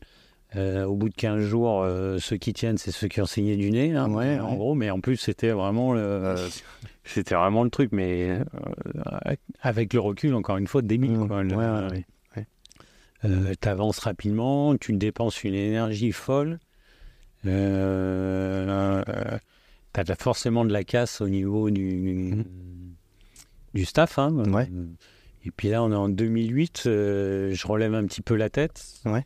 Je, bah, je fais l'analyse que je viens de faire là, Ouais, euh, sur ce que j'ai pu faire. hein. Parce qu'à un moment, tu te dis, attends, ça va pas durer quand même euh, vitam aeternam comme ça, parce que sinon, on dit, t'as tel âge, mais derrière, euh, tu vas te cramer rapidement. euh, donc, tu refais un petit peu, euh, tu te reposes, et là, tu te dis, ok, euh, qu'est-ce que j'améliore Et ainsi de suite. En plus, nous, c'était ouvert 7 sur 7. Donc, euh, 7 sur 7, 7 sur midi, 7. soir. Midi et ça. Et les clients, quand ils venaient, quand tu es aubergiste, les clients, allô, tiens, euh, t'as pas une table ce soir, euh, on est deux, mais toi, tu es peut-être en repos ce jour-là. Bah, Ouais. Du coup, tu remets ton pantalon, ta veste et tu. Parce que le métier d'aubergiste, c'est ça aussi, c'est savoir recevoir. Ah ouais. Euh, pas seulement faire de la cuisine. Tu te jamais, quoi. Enfin, l'esprit, physiquement, ah ouais. l'esprit. euh, Et euh, bah, moi aussi, j'arrive à saigner du nez, mais des deux Tu t'en rends hein, compte, ouais. coup. Tu as un alerte un petit peu. Une alerte. Ouais. Et Parce qu'en plus, excuse-moi David, David, mais là en plus, tu as une vie de famille à ce moment-là quand même. Ouais. On n'a pas parlé jusqu'à Ouais, présent. ouais. On a parlé de ton sport. euh, j'ai un petit garçon en 2004. Ah, mais, quelle- mais quelle année incroyable, c'est 2004. Mais c'est. euh, Si, si tu as une consigne à donner à ton équipe, n'hésite pas. hein, hein, ok. Euh, c'est une, ouais, une année quand même épatante, 2004. Quoi. Ouais, c'est tout en même temps. Ouais, ouais. 2004, et puis après, bah, ça s'enchaîne. La famille, enfin, la vie de famille en plus. De derrière famille, euh, bah là, c'est pareil. hein, c'est euh, beaucoup, beaucoup d'heures. euh. Enfin bon. Et euh, euh, bah, il y, a- il y a quand même du sport aussi euh, là-dedans. Il y a... Entre 2h du mat et 5h du mat, t'arrives. Ouais, ouais, ouais. Ou le midi. Du- Non, bah non, pas le là, midi, pour tu le coup. euh, Non, non, après, il y a une forme d'énergie qui est là, mais Mm. ça dure pas sur le long terme. Sur le long. Ouais, et comme tu es un endurant quand même, Voilà. euh, y compris en course à pied d'ailleurs. Ouais. Et puis tires des- t'apprends et puis euh, tu t'aperçois que c'est pas la bonne méthode. Ouais. Moi après j'ai ma grand-mère qui décède je crois en 2010. Ouais, ouais. Bon là il y a un petit coup de, de moins bien. Ouais. Je fais un gros accident de VTT où je reste presque six mois allongé. hein. Six mois allongé? Ouais, je, me ça. fais, euh, je me fais huit côtes et une vertèbre, la rate le foie. Ah ouais, donc tu es Ouais. immobilisé. euh, En fait, je passe 4 jours à l'hôpital et euh, au bout de 4 jours, je rentre chez moi. Euh, la petite Oui. anecdote, elle me dit bah, Comment vous rentrez? Quelqu'un me chercher Non, je vais prendre le bus. en moto. Elle me dit Bah non, elle est aux toilettes. Et puis après, vous verrez euh, comment on fait. Ouais. Je suis aux toilettes, je reviens, je dis ah Oui, on va prendre un taxi. C'est cette année 2010, enfin un peu- cette période-là en tout cas entre ton accident, euh, C'est ce qui me fait t'es la perte de la réagir personne et- qui, qui, qui avait grand amour pour toi. C'est le feu rouge. C'est là, il est là, ouais. Ouais. Là, c'est pour toi. Ouais, le feu rouge, il est un peu pour moi, je pense. Veux dire, tu vas pas pouvoir euh, Mhm. durer là-dedans. Euh, au bout de ces quatre jours, je vais euh, au travail pendant une semaine. Voilà, Mhm. avec les côtes, le machin. euh, Ouais. je suis blanc comme ma veste. Ouais. J'ai le propriétaire qui me dit à un moment, non, là, vous restez chez vous. Effectivement, il a, il a eu raison. Et puis après, ben, un petit peu une autre approche. Et, euh, De cette période-là, tu as tiré, euh, bah, Ouais. comme tu dis, hein, je, suis pre- je suis premier, j'apprends pas grand-chose. Je suis deuxième, troisième, j'ai beaucoup appris. Bon, là, tu es dernier, là, pour le coup, là, sur ta santé, ouais. ton intégrité. euh, Surtout. Management. quoi, euh, Ah bah bon, ok, c'est très bien. T'en tires, Qu'est-ce que tu dis? Bon, ce sera plus comme avant. Qu'est-ce qui change radicalement? Je ne sais pas si je me dis ce sera plus comme avant. Ouais. Je me dis il va falloir que tu changes des choses. Ouais. Et qu'est-ce qui est radical pour toi, toi Parce que j'imagine qu'il y a plein de choses, mais radicalement, tu dis En plus fait, jamais ça. Ce qui se passe, c'est que à cette époque-là, il y a un nouveau DG qui rentre dans le groupe, Mhm. qui vient de la pétrochimie, Ok. qui s'appelle Michel Lecomte, que j'avais eu comme, euh, comme client dans d'autres restaurants. Donc lui, il me connaît, moi je le connais pas forcément. Mhm. Je l'ai déjà vu euh, en tant que client au Mhm. restaurant. Euh, il arrive là pour mettre le groupe un petit peu en ordre de marche. Ouais. L'ensemble du groupe, parce qu'il y a plusieurs hôtels. Et donc on se met euh, autour d'une table. Et il en est sur une table ronde, lui en face de moi. Et là, il me regarde, il me dit, euh, il me dit écoute, Davy, euh, je vais te donner un conseil. Il me dit, moi, je, la restauration, j'y connais rien. Mm. Mais il y a un truc qu'il va falloir que tu saches, c'est si tu as une idée et tu veux qu'elle aille au bout, fais en sorte que ton idée soit la leur. Si tu as une idée que tu veux, fais en sorte que ce soit la leur. Que ça soit la leur. Ouais. Ouais, ouais, attends, mais il me dit quoi? Un peu comme toi, là. Ouais. Ouais. Et en fait, il m'explique, il me dit, écoute, tu as une idée, tu veux aller à un endroit. Là, je prends un cours de management euh, ouais. Ouais. Allez, radical, Ouais, très court. Et là, il me dit, oui, tu as une idée, tu veux aller à un but. Et là, ça va rejoindre aussi un peu, tu vois, entre le sport collectif, le sport individuel, où euh, j'étais pendant des années, là, de 2005, euh, très individuel. euh, Mm. allez, soit tu montes dans le train et, euh, Ouais. mais à un moment, euh, si tu veux emmener du monde et Ouais, t'es tout seul dans le train. examen, bah, à un moment, tu es tout seul dans le train. Je pense que là, Ouais. je devais être tout seul dans le train. Ouais, en Ils 2010. étaient là, mais pas là, quoi.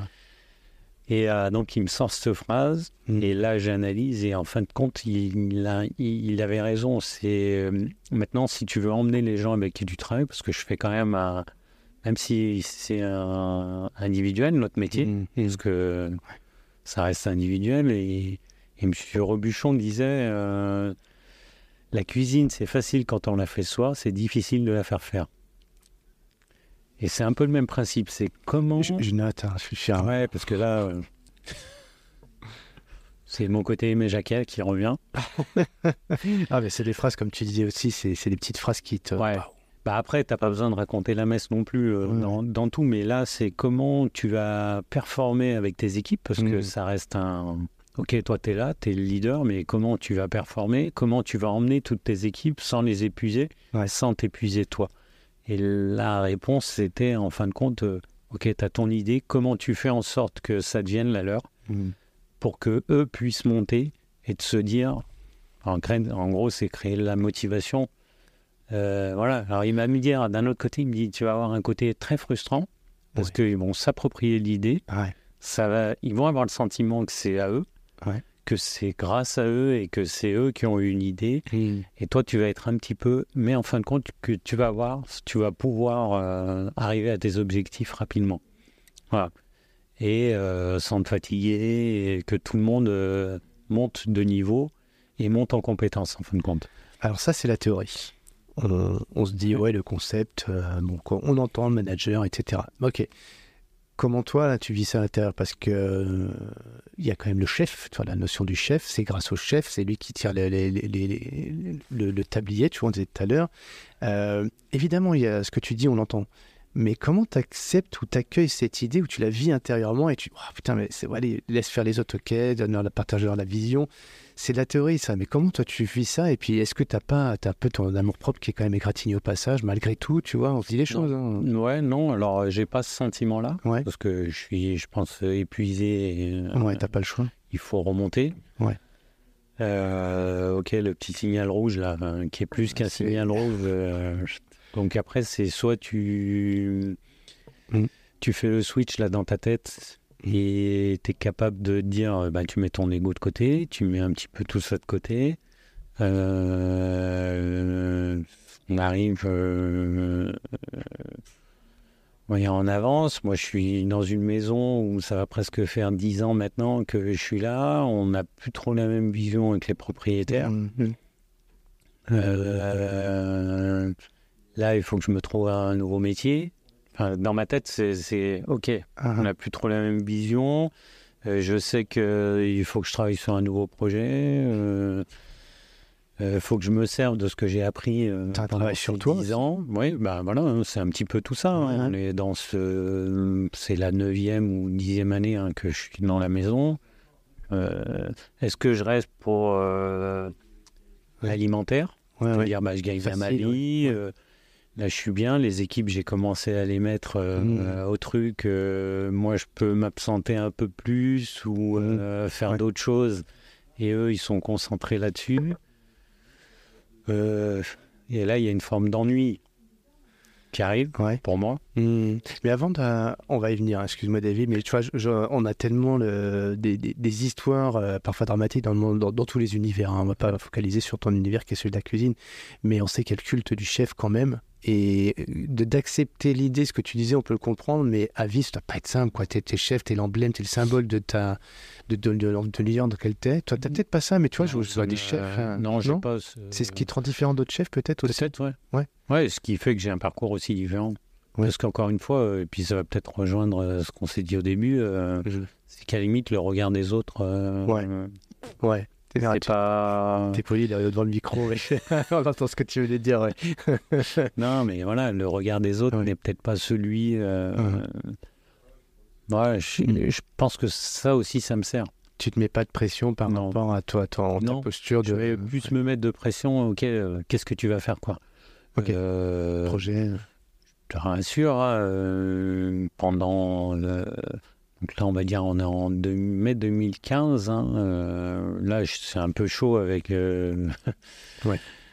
Avec mes propriétaires. euh, C'est le moment de revoir la copie un peu, mais Ouais, là, euh, en plus, ça se passe pas bien parce que, euh, pour être clair, bon, il y a du mensonge. Hmm, Donc euh, voilà. c'est pas clair là du coup. Ouais. Le, le DG euh, Ouais. euh, qui m'explique ça, lui, Oui. il saute 6-7 Ah, mois avant. Et Ouais. je me souviens, quand il saute, le premier truc que je lui dis, dit, écoute, euh, de toute façon, le prochain, c'est moi. Hmm, hmm. Bah, tu vois, Ah ça bah manquer. c'est compliqué, c'est les, bah, ouais, les maillons euh, qui sautent les plus hein, c'est qui c'est. hein. Ouais. Et, euh, et j'enfonce le clou sur la troisième fois, excuse-moi, Ouais, je suis bah là, je passe un an où... euh, Mais attends, excuse-moi, mais je- je j'ai encore un truc, tu vois, qui me, qui me, qui- c'est mon poil à gratter. Hein, c'est pas pour t'embêter toi, c'est pour moi. Euh, t'as- comment t'acceptes que les gens vont moins vite que toi? Comment t'acceptes que les gens font moins bien que toi? Comment t'acceptes, tu, t- tu tolères, tu entre guillemets une sorte de tolérance parce que t'as ton ton exigence, l'excellence, etc. Toi, tu, tu peux t'améliorer. Comment t'acceptes les autres s'améliorent pas aussi vite, aussi bien, mettent autant d'engagement, de discipline, etc. etc. Après, moi, je suis dans un mode où, euh, ok, il va falloir que tu montes. euh, je comprends qu'il faut arriver à faire monter les gens en compétences Ouais. en même temps que toi. Euh, Donc, eh faut que ben, toi, tu- euh, mon l'énergie que je vais perdre à aller Mhm. chercher, euh, qui est pour moi un détail, Mhm. puisque encore une fois, on fait euh, notre métier ou quoi qu'on fasse, c'est Ouais. une addition de détails qui va faire la performance. Ouais. Euh, cette énergie-là, je vais la mettre dans euh, à apporter aux gens. Euh, donc, comme, je- comme je suis occupé, Ah, euh, comme mon cerveau est occupé à faire des choses, euh, excellent. Je mets de côté un petit peu certaines choses ou peut-être. Alors, et je me dis, euh, ok, il n'y a que toi en fait qui le vois ce petit détail. Et tu arrives à manipuler ton cerveau par Ouais. rapport à ça, à mettre l'attention ailleurs. C'est Bah, tu es t'es toujours euh, quand- en fait, des fois par ça. C'est ouais, non, pas parce qu'après là, ouais, mais non. Non. Euh, Enfin, non, je suis pas d'accord avec cette voie-là. ouais.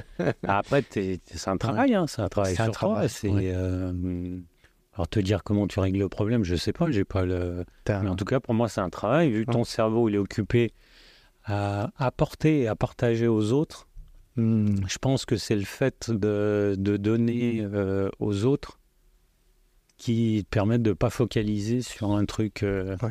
Tu sais, quand tu es tout seul sur dire euh, allez, je fonce, c'est Mhm. là-bas et le Ouais. reste, je m'en fiche, Ouais. j'ai pas de respect pour le reste. C'est ok, c'est soit tu montes avec moi, soit. euh, Ouais. Mhm.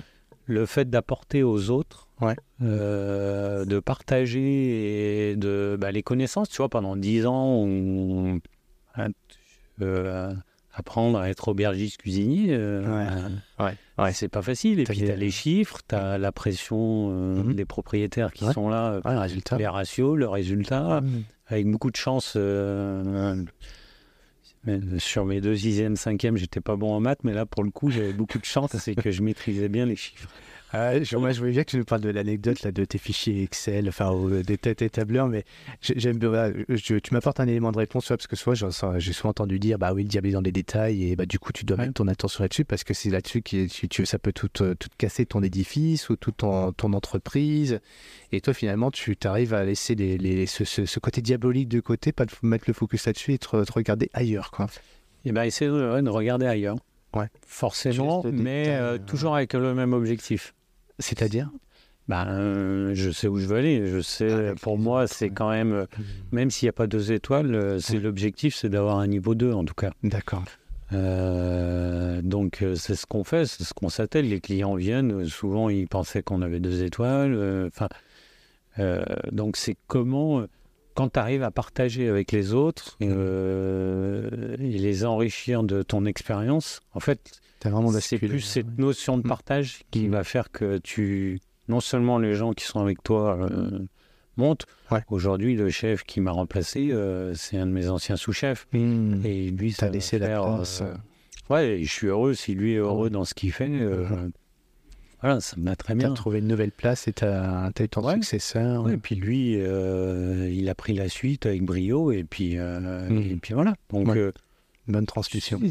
voilà, et je pense que c'est ça qui fait que euh, bah, tu es plus focus Ouais. sur, ouais. sur, euh, sur un truc, quoi. Je je sais pas si là tu dis on est en mai 2015 à peu près. Est-ce que c'est à cette époque-là où tu avais déjà fait tes fichiers super fichiers fixiers Excel ou Oui, on avait déjà commencé à travailler, ouais, Parce que, bien sûr. T'es- ton métier, on l'a compris, mais en derrière, t'es donc t'es un chef, euh, mais chef dans tout- toutes les facettes, comme tu l'as dit, puis en même temps, t'aimes pas les maths, mais t'es quand même un gars qui va faire des trucs sur Excel.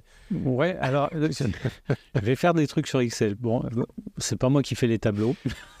D'accord. Mais tu sais Moi, je mets tu veux, juste les chiffres. Ouais, tu sais ce que tu veux dedans. euh. Voilà, on m'a toujours dit la case en bas à droite, Ouais. c'est la plus importante. Ouais. Le reste, Ouais. tu peux leur faire dire ce que tu veux. Euh, c'est vrai que j'ai cette faculté à, à voir les chiffres, les positionner quand ils sont dans un tableau. Ouais. euh, Et et puis, euh, bon, on a une problématique de gestion de personnel. Et là, je suis Ouais. avec euh, Michel Lecomte, hein, euh, ce fameux DG, qui lui est sorti six mois avant. Ouais. Moi, je suis dans une phase plutôt descendante.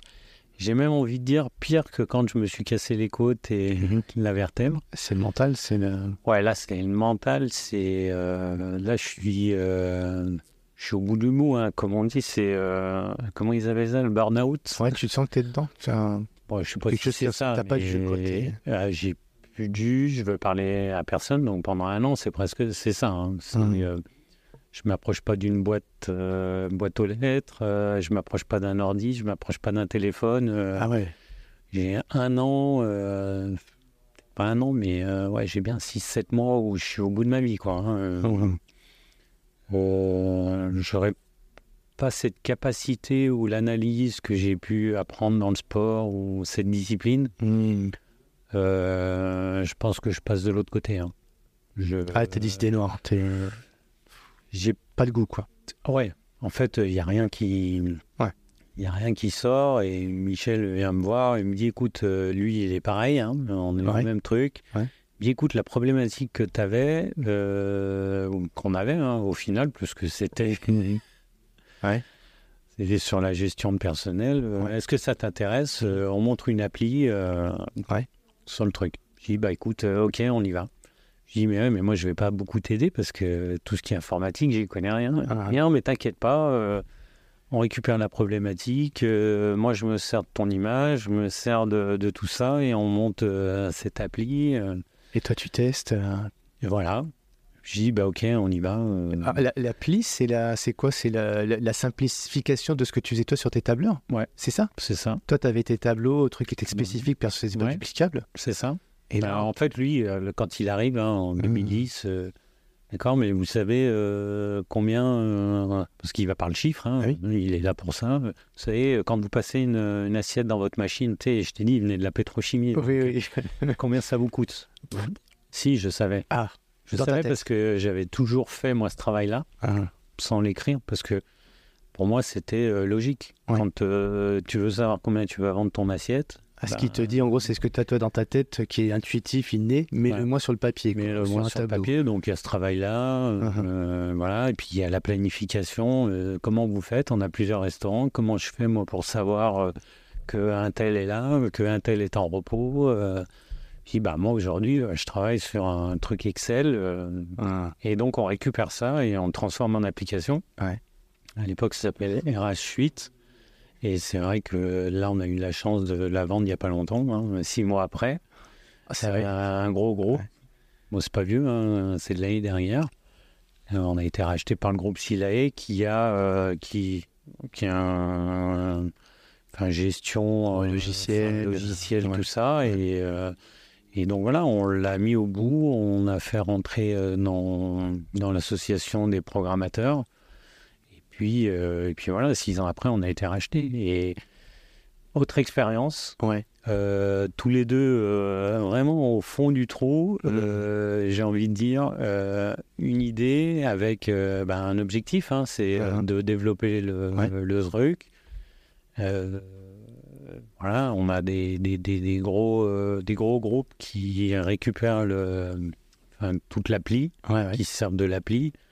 Et, et voilà, et puis du coup, on est repéré par un autre groupe, un géant de, de, de ça, qui n'a pas ça chez lui Ah ouais. puisque ça traitait. euh, Alors aujourd'hui, il y en a plein, parce qu'on a été Vous copié, étiez précurseur. Ouais. mais comme on a été Il y précurseur, avait le est- problème, vous avez la solution euh, et vous l'avez dupliqué. Et toi, tu n'avais pas le temps, tu étais dans une période un peu sombre. euh, et puis, qu'est-ce que je fais? Bon, bah, je mets deux ronds là-dedans. c'est un peu Et c'est deux ronds qui se transforment, j'imagine, en quelque chose d'assez significatif financièrement parlant. Ouais, mais au-delà de ça, c'est plus. euh, ok, il y a l'argent, c'est bien, Ouais. Mais il y a. Là, moi je dis, c'est l'expérience, c'est euh, problématique de départ. Ouais. On est sur cette problématique, comment, euh, d'un truc simple, Ouais. simple et compliqué, comment on arrive à bah, arriver à un objectif. Euh, lui a été assez intelligent euh, pour qu'il y ait des choses, ça soit mon idée. Ouais. Et vice-versa. Excellent, on y revient. Ouais, je fais en Mais sorte que ce soit la tienne, pas la leur. la tienne, la leur. Ouais. euh, Il y a un mélange de tout ça et euh, on fait rajouter des gens autour qui sont programmateurs parce que si on n'a pas ça, Mm. euh, bah, ça coûte cher. De, donc à chaque fois, il faut remettre. Là, il a l'intelligence de dire ok, on les fait rentrer, on leur donne des Ouais. et, Ah ouais. euh, Ouais. et c'est ce qui fait projet, euh, comment- et du coup, euh, bah tiens, euh, même si on avait les- des idées de dire, bah tiens, il va falloir faire ci, faire ça, du coup, on- lui, il a transformé en disant, euh, ben, vous n'avez pas une idée pour... euh, voilà, et le process est là, et tout le monde marche ensemble, et, Ah, ouais. et avance, et ça va plus vite pour développer. Ouais. En fin de compte.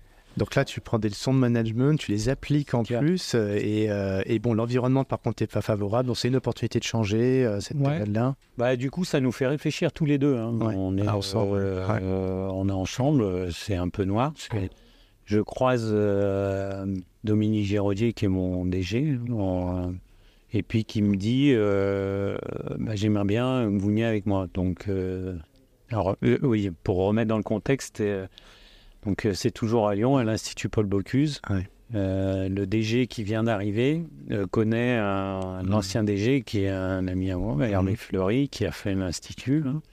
Et euh, Dominique Géraudier donc me dit, m'appelle, me dit, bah, j'aimerais bien, faudrait qu'on se rencontre. Je sais que, enfin, que vous êtes plus à tel endroit. Que... Et là, euh, on se rend compte, on a un premier rendez-vous, donc je lui mets carte sur table, hein, je lui explique la situation. euh, Ouais. Voilà. Il me dit, euh, et euh, je dis, mais moi, prof, je sais pas faire. Ah, Je- ouais, l'Institut, ouais, là, t'es dans la transmission, pédagogie. Ouais, prof, ça, je sais pas faire et ça m'intéresse pas. On finit le rendez-vous, il me rappelle une semaine après, et il me dit non mais il faut vraiment que vous veniez, il faut qu'on travaille ensemble. Donc je le revois et là je lui dis la même chose, mais j'ai pas envie de prof, euh, Mhm. prof je sais pas faire, ça m'intéresse pas. Et euh, entre temps j'avais repéré qu'il y avait un restaurant dans le château. Donc je dis, bah, écoutez, on se revoit euh, une prochaine fois et si je vous présente un projet, si ça va, on y va. Hmm. Donc là, je prends ma feuille blanche, euh, donc euh, restaurant, ok, restaurant saison, hein, pour pas le citer, et euh, à Écully. Donc un restaurant dans une école. Donc là, moi, je me dis, attends, Davy, pendant des années, t'as dit, mais qu'est-ce qu'on leur apprend à l'école Ouais, c'est vrai. T'as critiqué fort euh, et en fait, je m'aperçois que moi, toute ma carrière, je l'ai appris sur le terrain. L'ai pas pris forcément. J'ai appris des choses à l'école, mais Hmm. le gros de ma carrière et ce qui m'a libéré, c'est sur le terrain. Et je me dis, attends, il y a ce restaurant qui est là. Euh, entre le monde scolaire et le monde du travail, il y a un fossé. euh, Alors, c'est plus un fossé, c'est euh, c'est même pas le tunnel sous la Manche, c'est euh, outre-Atlantique. Enfin, c'est c'est un truc qui est immense. Comment tu peux. Donc là, on va prendre la problématique. Il y avait un, un restaurant euh, pédagogique dans une école. Tu peux arriver à créer un sas entre les deux. Le, truc, il est, simple comme ça. Arrêtez de dire que c'est les autres. Euh, être, genre, je vais pas dire une pierre à l'édifice, mais euh, un grain de sable à l'édifice, c'est de se dire ben, comment toi tu vas pouvoir apporter des choses aux jeunes, comment tu vas pouvoir montrer qu'avec les jeunes, parce que moi-même je l'ai dit, euh, de toute façon ils savent pas travailler, euh, ils connaissent rien, et puis bon, le, le truc moi à mon époque, euh, comment tu vas pouvoir... euh, Et j'avais ce restaurant qui était là, enfin sous mes yeux? Donc euh, sur la feuille, je dis ben je récupère le restaurant parce que gérer un restaurant chez Fer. J'ai appris ça dans Oui. mon autre métier avant. Non, c'est bon. Euh, autant que ça soit utile, Mm. partager avec les autres, donc partager avec les jeunes et les faire monter en compétences et leur montrer. Je dis ben je récupère le restaurant en saison. Je vous dis tout de suite, euh, je pas, euh, veux pas qu'on leur raconte de mensonges. On leur fait vivre la vie euh, d'un Mhm. restaurant, d'un vrai restaurant. Pour moi, quand ils viennent, ils sont pas étudiants, ils sont, voilà, ils sont dans l'entreprise. Ils vivent l'entreprise. Ouais, ouais. Acteur. ouais. voilà, ils sont acteurs complets. Et on- surtout, on leur raconte pas de mensonges. Mm. Euh, on leur fait vivre l'expérience. euh, Mm. Voilà. Et en bas, j'avais marqué. euh, et euh, l'objectif, c'est d'aller chercher une étoile Michelin. Qu'est-ce c'est que pas fait. cette histoire? C'est pas possible. C'est pas fait dans une école, donc euh, l'objectif, c'est ça. Voilà. Et on a eu la chance en 2019, là, on est en 2016. hein. Et je lui dis 5 ans pour avoir une étoile Michelin. voilà. J'aurais pu, si on prend l'expérience en quelques mois dans Mm. un univers différent, mais là, il y avait tout à mettre en place. T'es Euh. qu'un grain de sable dans le dispositif. J'aime bien. je- Un grain de sable. C'est ce que t'as dit. Ouais, c'est pas bah, parce que une pierre, c'est un peu, Ouais. euh, c'est un peu beaucoup. Ouais. Mais euh, voilà, c'est essayer d'apporter quelque chose au dispositif. euh, Ouais. Ah, c'est bien le positionnement, tu vois, j'aime bien la- la- l'image, tu vois. Je- au tout début, on sent que l'édifice, c'est toi, dans, le début de ta carrière. Après, tu es une pierre, mais qui contribue à ta deuxième partie de carrière. Et là, tu plus qu'un grain de sable. Ouais, parce Mm. que bah, tu lances quelque chose, Ouais. Euh, quelque chose qui est pas fait. Moi, j'ai Ouais. des souvenirs euh, de confrères et encore une fois, c'est euh, voilà, tu fais les choses pour toi, tu les fais pas. ouais. Alors même si tu es dans le partage. Moi, j'ai des confrères, mais t'es fou, de toute façon, t'auras jamais, c'est impossible. euh, une étoile Michelin dans une école, tu te rends pas compte de ce que Mm. tu dis. bon, bah ok, bah, bah, c'est bien, les gars. Mhm. En tout cas, on va essayer. C'est comment il... Là, tu es avec des jeunes pour le coup? Ouais, bah après, il a fallu mettre en place. hein. Donc, l'objectif, c'était ça. C'était 5 ans, une étoile Michelin. Tu, tu, tu- Excuse-moi, David, tu es avec des, des, des jeunes de, quel- de quel âge? Ah bah là, j'explique après le... Ouais, euh, on donc là, euh, euh, je marque ça et tu, je marque... tu te vois toi? Euh, Excuse-moi, mais tu te vois toi dans, avec cette, quand tu avais 14-15 ans? Ouais. Ah, ouais Euh, ok. Et d'accord. Excuse-moi, tu là-dessus. Ouais, moi, ce que j'ai appris sur le terrain ou tout au long de ma carrière, Mhm. c'est le retranscrire à ce moment-là. Là, tu es à ce moment-là de ta vie où. Bah euh, ouais, ok. Je, bah, je- quelque part, je deviens entraîneur. Ouais, ouais. Ouais. J'ai plus un métier, même si j'ai un métier d'aubergiste et de chef, parce que ça, Mhm. ça fait partie, mais je deviens aussi euh, coach. euh, Ouais, euh, ouais, ouais, ouais. Voilà, c'est. Et j'essaye de. Bah, ce que j'ai dans mon cerveau, de le mettre euh, dans une entreprise où ça n'a jamais été fait. Euh, donc là, rapidement, euh, bah, j'ai j'ai ma vision, hein, parce qu'il y a la vision des chiffres aussi qui m'intéresse. Ouais. Où, euh, ok, il faut qu'on leur montre aussi que ben, un restaurant, il faut qu'on gagne de l'argent, il faut qu'on aille chercher tant de couverts, il faut qu'on vende à tel qui, est moyen. Il y a la vision, encore une fois, comme Mm. je dis, prof, je sais pas faire. Gérer un restaurant, j'ai su faire, je, je l'ai appris. Hein, des fois avec euh, Ouais. les bons mots, ou Mhm. des fois euh, en saignant du nez. Enfin voilà. Donc maintenant, c'est euh, encore une fois, c'est pas oublier euh, le Mhm. bon et le mauvais. Mhm. Pareil, hein, je Mhm. l'applique pour moi aussi, hein, le Mhm. bon et le mauvais de ce que j'ai pu faire, et puis Mhm. essayer de reproduire et de faire monter en compétence des jeunes. Donc là, euh, dans l'idée, c'est de mettre des troisième années en fin de cursus. euh, de les garder 4 semaines, Mhm. donc presque un mois euh, avec moi, de mettre des piliers, c'est-à-dire euh, bah, des sous-chefs, des chefs, euh, Mhm.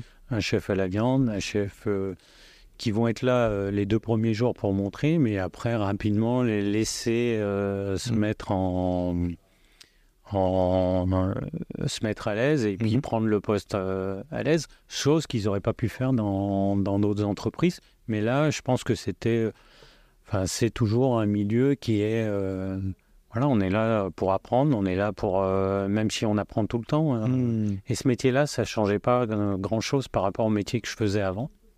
Enfin, dans l'autre maison où j'étais avant, c'est la même chose, sauf que là, je suis encore avec des jeunes un peu plus jeunes. Ouais.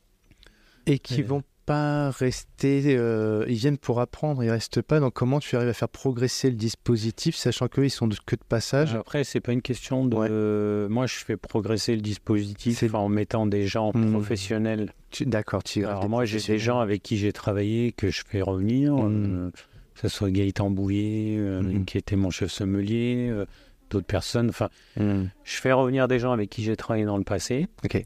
Euh, avec qui on a échangé, qui sont montés en compétences. Et justement, bon, bah voilà, c'est un peu tout ce vaste communicant qui fait que. C'est ce système global là, qui fait que ça progresse et que tu vas vers l'objectif, à la vision même, c'était... Donc il y a deux objectifs, hein, parce qu'on a deux métiers. hein. Quelque part, on a un métier euh, où on doit transmettre. Ouais.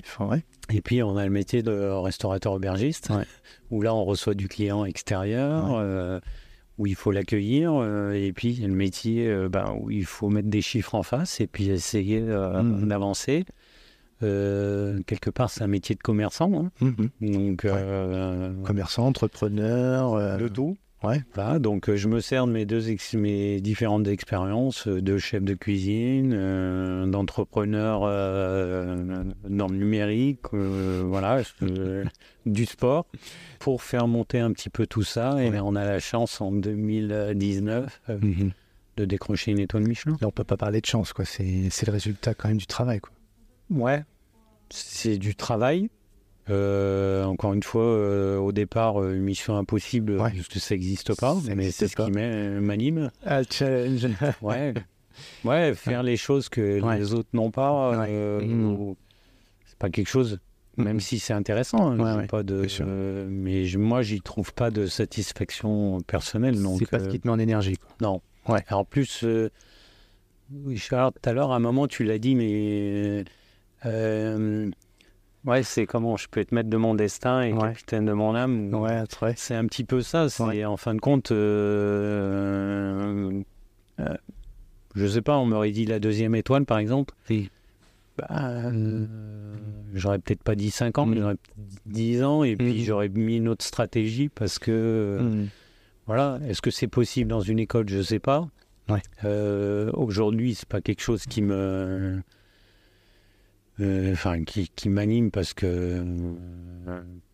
parce que voilà, j'ai j'ai pas posé la stratégie pour dire euh, demain on va chercher une deuxième étoile et puis euh, une fois que j'ai eu l'étoile pour moi euh, Mhm. voilà faut que je trouve un nouveau métier. j'ai quand même euh, mis sur ma feuille de route ok on va chercher une étoile mais il y a le Bocuse d'or aussi qui m'intéresse a déjà été. euh, ouais, t'as le truc dans. T'as le- la vision dans la vision, le projet dans le projet, le, le truc j'ai caché. quoi. répondu à l'époque parce que le, Mhm. Dominique m'avait dit euh, Ouais. euh, bah, il faut y aller aussi sur le Bocuse d'or j'ai dit non je sais pas courir deux lièvres à la fois Mais quand même. j'ai mis de côté Mais quand même. En 2019, quand Ouais. euh, j'ai eu Ouais. l'étoile, j'ai dit, euh, bah, un peu un essoufflement peut-être Ouais. aussi. Mhm. Euh, moi, je chantais euh, bah, un peu comme dans la maison où j'étais avant, où euh, et ben là, il me fallait un nouvel objectif, apprendre un nouveau métier. Mhm. Euh, toujours pareil avec, avec l'objectif, ok, il y a le Bocuse d'or. Mais moi, ce qui m'intéressait là-dedans, c'était... Mhm. Bon, euh, je vais repérer que bah, moi, à mon époque, dans le sport, il y avait un manque de détection. Mhm. Et euh, bah, pareil, euh, dans mon métier, sur les concours de cuisine, il y a un manque de détection et un manque de préparation. D'où est venue euh, l'idée de créer le refuge À côté de. à côté. Voilà, quand j'ai décidé de faire le Bocuse d'Or, j'ai Dominique, je lui dis bah vous savez, il me dit bah de quoi vous avez besoin? Mhm. Ben un local. Euh, Mhm. Pourquoi? Ben En gros, l'idée, ça serait de ce qu'a appelé le président donc, de la République, le Clairefontaine de la gastronomie. Mhm. Voilà, de créer un sport-études, mais pour euh, la gastronomie, parce que moi, mon métier, encore une fois, je l'ai appris sur le terrain, avec les entraîneurs qui étaient mes chefs. hein. Euh, donc, toujours cette vision-là de l'objectif, comment j'y vais, euh, comment j'atteins, comment j'atteins l'excellence, en gros. Euh, comment euh, bah, je prépare les jeunes générations à devenir pro, euh, ainsi de suite, comme c'est fait au sport. Écoute, Davy, on a fait, on a fait la pause, on est, on est allé se restaurer, tout simplement. Et pour terminer maintenant sur cette, eh ben, cette interview, qui, est, euh, qui est à la, je te le dis, qui est à la hauteur de ce que j'en espérais. Tu as été à la hauteur jusqu'à présent. Il y a énormément de contenu. euh, il y a là, bon, évidemment sur ton parcours qui, euh, qui est quand même vachement inspirant. Et puis surtout, j'aime bien, moi, c'est les petites phrases qui marquent. C'est des marqueurs dans ta vie. Dans ma vie, après, voilà, ils peuvent servir aussi aux autres. Et c'est le but de Et tout. puis, Ouais. après, on peut aussi se faire ses propres phrases. hein. T'en as une, toi, toi, Ah, moi, j'aime bien qui ose gagne. qui ose gagne. Ouais. Ouais. C'est vraiment euh, quelque chose qui est. euh, Souvent, il y a des fois où j'ai pas osé faire les choses. Et euh, avec le recul, je me dis, bah tiens, j'aurais dû. Voilà. Pourtant, quand on regarde ton parcours, euh, et on va, on va terminer sur euh, peut-être ce qui pourrait constituer le summum d'une carrière pour certains, mais qui n'en sera sûrement pas un aboutissement pour toi parce qu'il y a encore plein de choses à venir, j'imagine.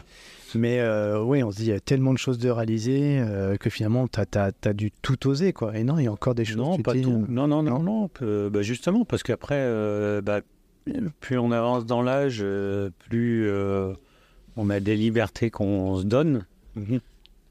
Euh, ou en tout cas où on veut, euh, on veut pas qu'il y ait de tabou et donc on ose. On ose peut-être plus facilement parce que on a acquéri euh, de l'expérience, on a acquéri tout un savoir qui nous permet de, pouvoir, de pouvoir faire les choses sans trop se poser de questions.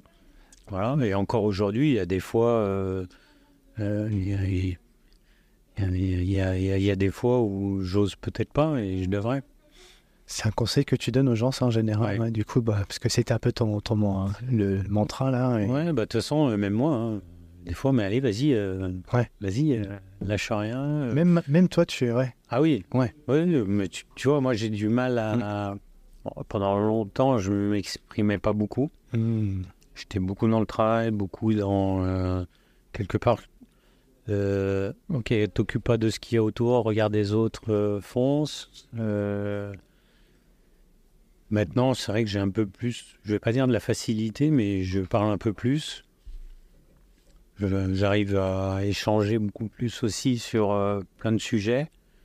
Et justement parce que j'ose. Et puis il y a un exercice que j'avais fait il n'y a pas longtemps, beaucoup utilisé au Canada. Alors j'ai plus le nom. Enfin, Mhm. J'avais vu ça en tout cas au Canada où ils mettent des gens, euh, plein de gens dans une salle euh, et tu dois parler euh, trois minutes à une personne, trois minutes à Ouais. une autre. euh, Et finalement, bah ouais, je, je trouve que c'est un exercice qui est pas mal. c'est-à-dire à plus faire. de choses à des gens que tu connais moins ou tu as Bah, déjà, c'est pour essayer de bon, du réseautage, ils appellent ça, Ah, comment travailler le réseautage. network, ouais. Ouais. Et en gros, euh, voilà, c'est des exercices qui font faire aux gens euh, Ouais. pour euh, bah, pas tout le temps rester avec la même personne, parce que quand on est avec la même personne, bah, ça rassure. euh, donc, bah, on a tendance à rester, alors que si on pousse, bah, on va plus oser aller voir une autre personne et découvrir euh, cette autre personne assez rapidement. Et puis après, on enchaîne, on enchaîne. Donc, ouais, c'est des travaux que j'essaye de faire Hmm. parce que ça me semble important. Tu as eu un œil extérieur, toi d'ailleurs, euh, sur, euh, sur pour ramener sur le, bah, ce qui est, l'ADN de, de notre podcast, Champion de ma vie. Tu as assisté à cet événement d'ailleurs. Euh, et là, on parle de communication, de délivrer des messages. Euh, qu'est-ce, que, qu'est-ce que ça signifie pour toi, euh, le, justement champion de ma vie tel que tu as pu le découvrir?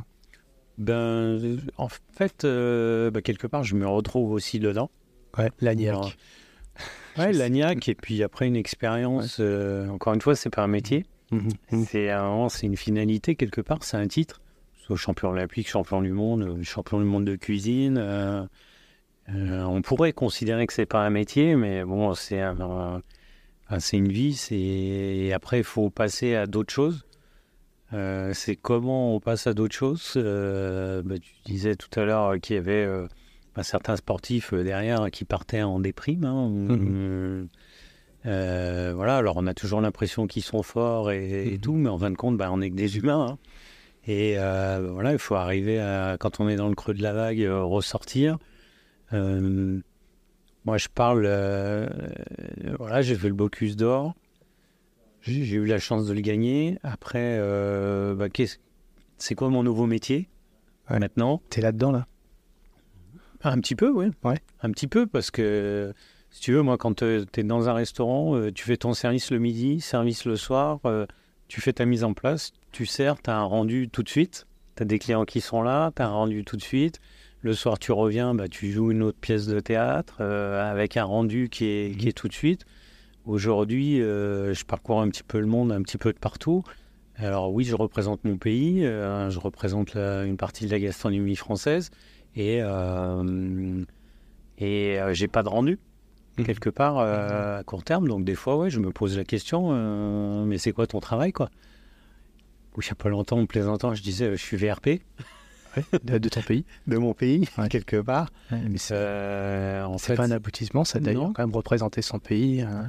Bah, oui, oui, oui. Bah, il y a une fierté dans, dans ça. Et puis, et puis en même temps, voilà, on n'a pas de rendu tout de suite. Euh, après, euh, bah, je travaille sur euh, Centre national d'excellence aussi. Donc, Ah. voilà. On a les premiers jeunes qui sont rentrés dans les équipes juniors, qui vont aider l'équipe de France Bocuse d'Or aussi. Donc, il y a, il y a tout ça. Bon, après, il m'arrive de. J'ai la chance d'avoir une arme. Alors, j'appelle, ça une arme qui est, qui, qui est, qui est mon métier de cuisinier. En fin de compte, euh, je, maintenant, je pourrais pas me définir tout à fait comme un cuisinier, mais en tout cas, j'ai cette chance-là quand euh, j'ai des gens autour de la table.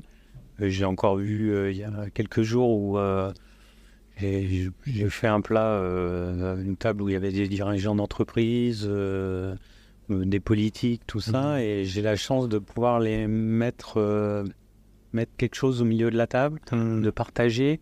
Et euh, même s'il peut y avoir de la concurrence entre ces dirigeants d'entreprise ou euh, les hommes politiques, ou, eh ben, la table rassemble. Et euh, c'est- un super avantage. Un super avantage. Ouais, et puis il y a la, la- la cuisine. Enfin, d'ailleurs, que, que font les Français quand ils sont autour d'une table? De quoi ils parlent? Bon, une fois qu'on a fait le tour de tous les sujets, les banalités, on va parler de quoi? Bah, de, de bonne bouffe, de cuisine et, et de sport. C'est ça. Et toi, tu fais les deux. Ben, je fais les deux. Je peux parler de sport. Je peux faire... non, mais c'est toujours intéressant. Ouais. Euh, du- moi, je pars à l'étranger. Il n'y a pas longtemps, j'étais au Liban. Mhm. un dîner pour l'ambassade de France. euh, voilà, on rencontre des ministres, on rencontre plein de gens. euh, voilà, des, des hommes, des hommes d'affaires. Et, et en fin de compte, on est tous pareils. La, la nourriture, pour le coup, nous nourrit. Quelle est la question quand tu pars à l'étranger ou que tu vas dans des terrains un petit peu euh, inconnus euh, et les gens te connaissent toi euh, Quelle est la question euh, un peu qui te, que t'aimes pas qu'on te pose? J'ai pas, j'ai pas de, euh, j'ai pas de sujet euh, tabou. Non, Ouais. moi j'essaye d'être curieux de tout. Mhm. Ce que je dis à mes collaborateurs ou même aux jeunes, euh, ayez la vision à 360. Voilà. Aujourd'hui, on me demande d'où je viens. euh, ok, je suis lyonnais, mais je suis plus citoyen du monde. Si demain on doit me faire un passeport, Ouais.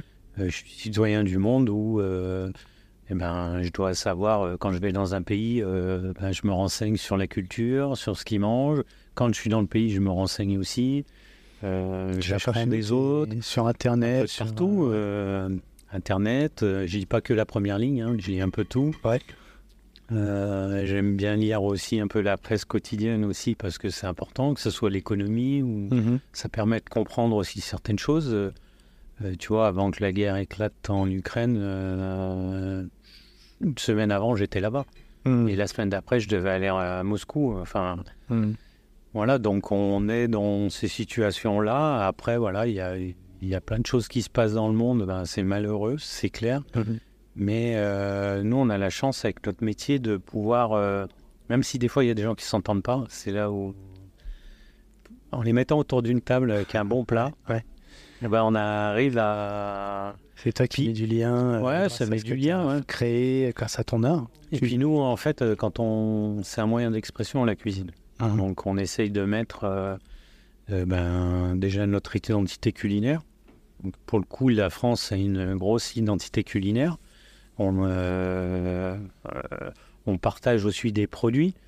Euh, moi, je vais te prendre un exemple. J'étais dans un pays où on me fait visiter un, quelque chose sur le bœuf, un musée du bœuf euh, avec la viande top et on me met dans un conteneur avec des cartons et la viande sous vide et on m'explique qu'on l'a fait voyager à travers le monde en conteneur et que c'est top parce que c'est à zéro degré.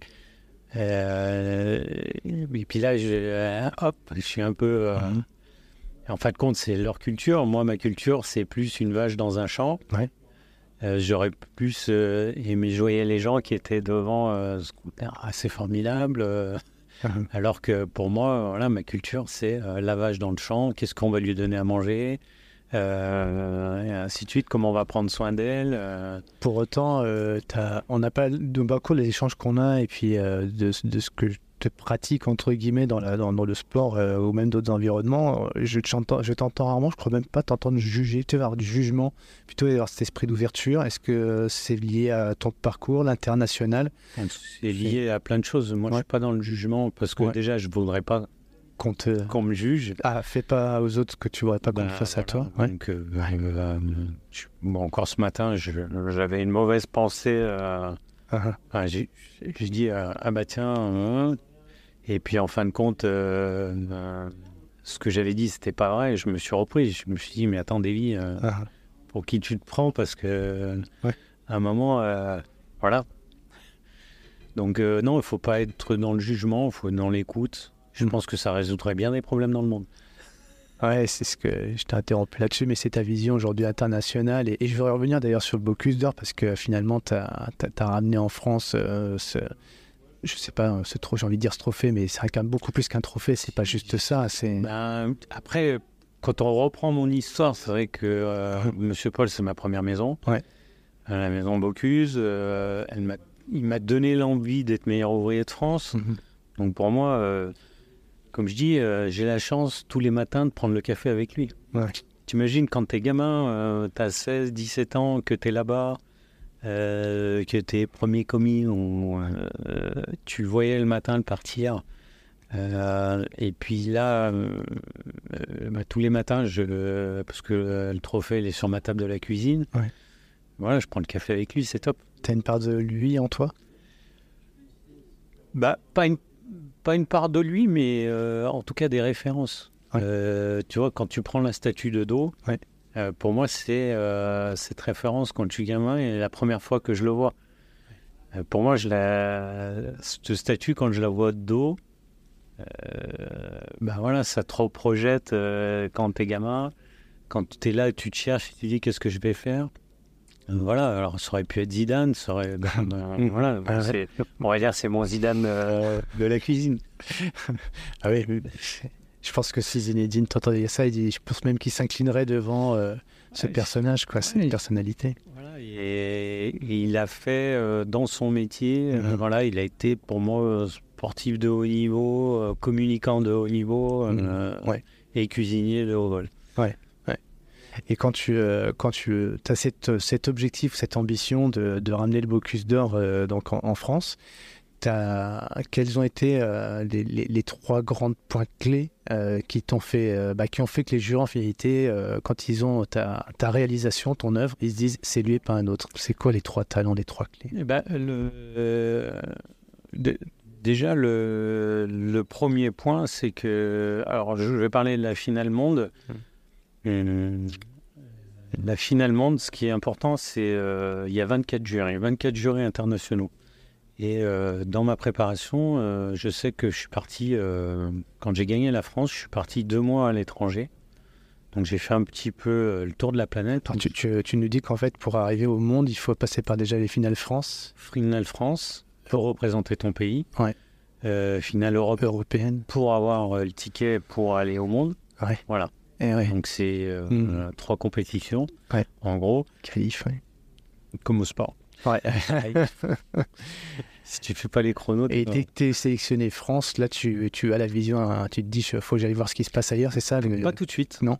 Pas tout de suite. En fait, euh, je fais la France. Euh, La vision que j'ai sur la France, il y a 20 ans que j'ai pas fait de concours.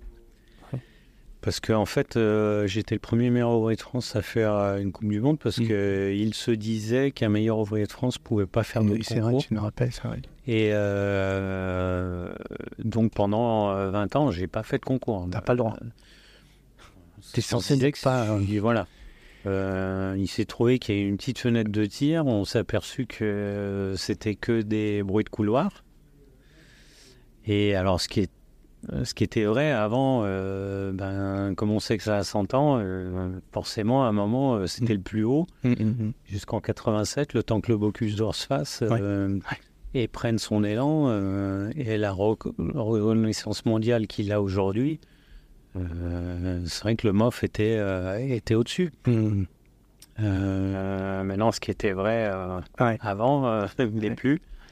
Et euh, le, le- le- truc, c'est euh, pendant ces deux mois, il fallait que je donc je, fais la France, je me remets dans voilà, je me remets dans le concours. euh, donc voilà, c'est comme un sportif qui se dit allez, je retourne au JO 20 ans après. Hum. C'est c'est la même. hein.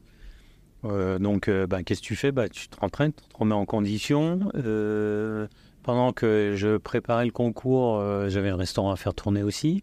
Ouais, tu, te, tu te mets pas entre parenthèses à 100% Non. sur ce projet-là. Bah non, parce Ouais, ouais. que si t'es pas sélectionné, tu vas pas plus loin. Ah ouais. Voilà, donc euh, il y a des entretiens. hein. ouais. Et comme un sportif de haut niveau, tu en parles, du coup, lui, il va s'entraîner pour ses, ses, ses JO, ses sélections, peu importe à côté. Il peut avoir aussi une vie professionnelle, Exactement. ouais, de, euh, une- un double projet. Bah, De toute façon, hein, dans la vie, c'est souvent ça aussi. là. Ouais. Encore une fois, euh, une médaille, c'est pas, c'est pas un métier. hein. Ouais, ouais, c'est pas. Ouais, c'est vrai.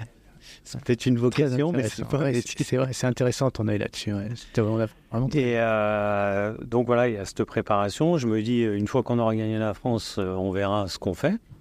Voilà. Et là, tout de suite, rapidement, c'est OK, comment je fais? Parce qu'à un moment, il faut que je comprenne aussi, euh, ça fait longtemps que tu n'es pas dans le concours.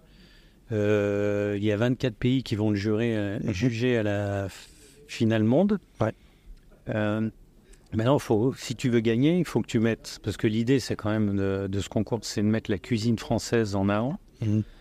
Euh, et les savoir-faire français, hein, l'artisanat, ou euh, quand on voit la boîte à emporter, ou même le plateau, euh, il y a tout euh, un écosystème, des artisanats, des designers, tous ces gens qui gravitent autour. Comment tu vas mettre ton identité française et comment tu vas faire en sorte de faire ressortir, moi j'ai appelé ça la Madeleine de Proust. En fait, euh, donc pendant deux mois, j'ai fait euh, un restaurant deux ou trois étoiles tous les jours. Voilà. Je veux bien concourir. Oh, je peux dire, c'est pas marrant les jours. C'est vrai, j'imagine. Et en fait, euh, j'ai fait, je me suis fait un petit circuit autour du monde là. Alors il y a beaucoup la Scandinavie que j'ai fait puisque c'est quand même les concurrents. euh. Et en fait, l'idée c'était déjà de comprendre, connaître les- mes adversaires. Euh, donc d'avoir cette ouverture, c'est pour ça que souvent le jugement, je suis pas dans le jugement, je suis plus dans, ok, qu'est-ce Ouais. que, voilà, comme une éponge. Qu'est-ce Ouais, que je veux ouais, accueillir, comprendre un maximum de. Et après, c'est à moi de faire le tri de ce que je garde, de ce que je garde pas. Euh, donc avoir cette ouverture-là, ça, c'était vraiment important. Et après, euh, une fois que j'ai fait ce voyage-là, c'est OK, Madeleine de Proust d'un Danois, c'est ça. Madeleine de Proust d'un Japonais, c'est ça. Madeleine de Proust d'un Marocain, c'est ça. Et ainsi de suite. Alors pour rentrer dans la Madeleine de Proust, euh, marocain par exemple, c'est avec les épices, Ouais. comme l'Indien. Ouais. Euh, le japonais, ça va être euh, entre guillemets la sauce soja. Il n'y a pas que, mais en tout cas, c'est une de leurs. euh, les Danois, ça va être la fermentation. Ou il y a d'autres choses, mais Ouais. je vais donner celui-là. voilà. Chaque pays a un petit peu son, sa culture alimentaire. Ouais. Et euh, donc de là. euh, Toi, tu t'imprègnes de ça dans un premier temps pour comprendre tes concurrents et être. euh, ouais. De toute façon, Avant de te si penser au jury. euh, et Tu veux être que tu meilleur. connaisses Ouais. tes concurrents. Ah non, mais si c'est tu les connais pas, Non, c'est tellement évident quand tu le dis, mais on l'oublie des fois, ce ça. Ouais. Ouais, ouais, ouais. Ouais, connaître ses concurrents. connaître ses concurrents. mhm. Parce qu'après, faut pas oublier que moi, je dis toujours, euh, je fais la cuisine, euh, c'est pour faire plaisir aux gens. Et moi, un client, ou un client qui va passer la porte, pour moi, c'est, euh, je le considère comme un ami. Mais sauf que c'est un ami que je connais pas. Donc imagine, tu as 25 000 clients qui passent la porte, tu as 25 000 amis, mais que tu connais pas. ah, Et les servir comme si c'était euh, tes amis. Alors tu peux te tromper, hein. moi ça m'est arrivé des fois, euh, euh, bah, le client, euh, il est... Il aime pas la cuisine qui est, euh, enfin, on va dire plus moderne. Il préfère la cuisine classique, plus de crème, plus de sauce. Voilà. Donc l'idée, quand il y a un client qui passe, et moi au restaurant, c'est vrai que j'étais souvent à l'accueil du restaurant au début pour voir, comprendre, euh, analyser rapidement euh, qui est-ce que j'ai en face de moi, Mhm. mon auditoire quelque part. Mhm. Et puis, euh, pouvoir adapter, même si c'est ma cuisine ou ma carte, pouvoir essayer de l'adapter en fonction d'eux. Alors forcément, il y a des fois, comme c'est subjectif, le goût et les couleurs, ben, tu te trompes. Mais si tu arrives, à, donc pour en revenir au concours, si tu arrives à déceler euh, quelle est la Madeleine de Proust du jury qui va goûter, Ouais. ben, tu as beaucoup de chances de, euh, de l'emporter. Et la preuve, puisqu'on a eu le plus gros écart euh, entre le premier et le deuxième, plus de 150 points. C'est unanime, quoi. Ouais, j'ai eu sur 24 pays, je crois que j'ai eu euh, 7 pays à 100 sur 100. 7 7 pays qui te qui m'ont noté note 100 sur 100. maximum. J'ai eu euh, 4 pays en fait qui m'ont mis en dessous de 80, entre 80 et 70. Je peux les citer. si. Danemark. Norvège, Suède. D'accord. Ouais. Ok. Voilà. Là, c'est ouais, c'est comme au patin à glace, tu vois, les arbitres. euh, Bon, après, c'est peut-être de bonnes guerres, Ouais, ouais. mais vu qu'ils sont nombreux, des fois, ça ça peut. euh. Mais bon, voilà. euh, Après, c'est. En tout cas, ils te mettent quand même euh, presque dans les 80, donc euh, t'es pas non plus. euh, Ouais. Et ça, c'est important d'arriver à comprendre, à connaître le, le, le- le système, l'environnement et la personne qui va goûter. Et après, bah, quand on rentre un peu plus loin, c'est quand on connaît euh, le jury, c'est ben. C'est d'analyser aussi euh, qu'est-ce qu'il fait dans son restaurant, euh, qu'est-ce qu'il aime, voilà, ça va jusque-là. D'accord. Il n'y a Ouais. pas que la cuisine. Encore une fois, on ne fait pas la cuisine pour soi. Ouais. La cuisine, c'est du partage, ce que je te disais. Ouais. Tu vas avoir des hommes politiques, tu vas avoir des chefs d'entreprise, tu vas avoir... euh, moi, ce que j'ai connu quand j'étais gamin dans la tour des Maguettes, euh, c'est du partage. Ouais. Et, et c'est la richesse de la cuisine. C'est pour ça que je dis que mon métier, c'est une arme... euh, voilà, c'est une arme de... Mais Ouais. euh, qui est... c'est le top. Ah, c'est, chouette d'entendre ce, ce côté, euh, bah, voilà, la, la vision, la culture, enfin, des cultures, euh, le, le mélange des gens, enfin tout mélanger pour qu'au finalement on se retrouve autour et, dans le partage. C'est ça. On est tous différents. Et Monsieur Paul, quand il fait le concours le Bocuse d'Or, il faut Ouais. savoir que c'est ce qu'il veut, c'est sa vision. Il a plein de copains à l'étranger. C'est comment on les met autour de la table, euh, Ouais. comment euh, avec la cuisine, ben, on fait émerger d'autres pays aussi. Ouais, Faites la cuisine, pas la guerre. Ouais, c'est un peu ça. Pas mal celle-là. Je tu- Je te ça. du coup. Et après, ce qui est intéressant dans, dans tout ça et dans la préparation aussi, euh, moi, quand je travaille sur un projet, euh, je le dis toujours, c'est ce que j'appelle les trois temps. Mhm. Euh, parce que s'il en manque un, c'est une équation à trois temps, tu vois, on revient dans les maths, où j'étais pas bien bon, Finalement. finalement. Mais le truc, c'est, je dis toujours, moi, il faut une part de passé, une part présent, une part de futur. Mhm. Et ça, c'est super important, parce que, et si t'en manques, ne serait-ce qu'une, ça, ça Mhm. marche pas. Le passé, parce que quelque part, c'est un peu tes, c'est ta base, c'est euh, ta, c'est tes fondations. Mhm. Et ça, tu c'est ton histoire, c'est Ouais. Et ça, c'est solide quand tu as de belles fondations. euh, Ouais.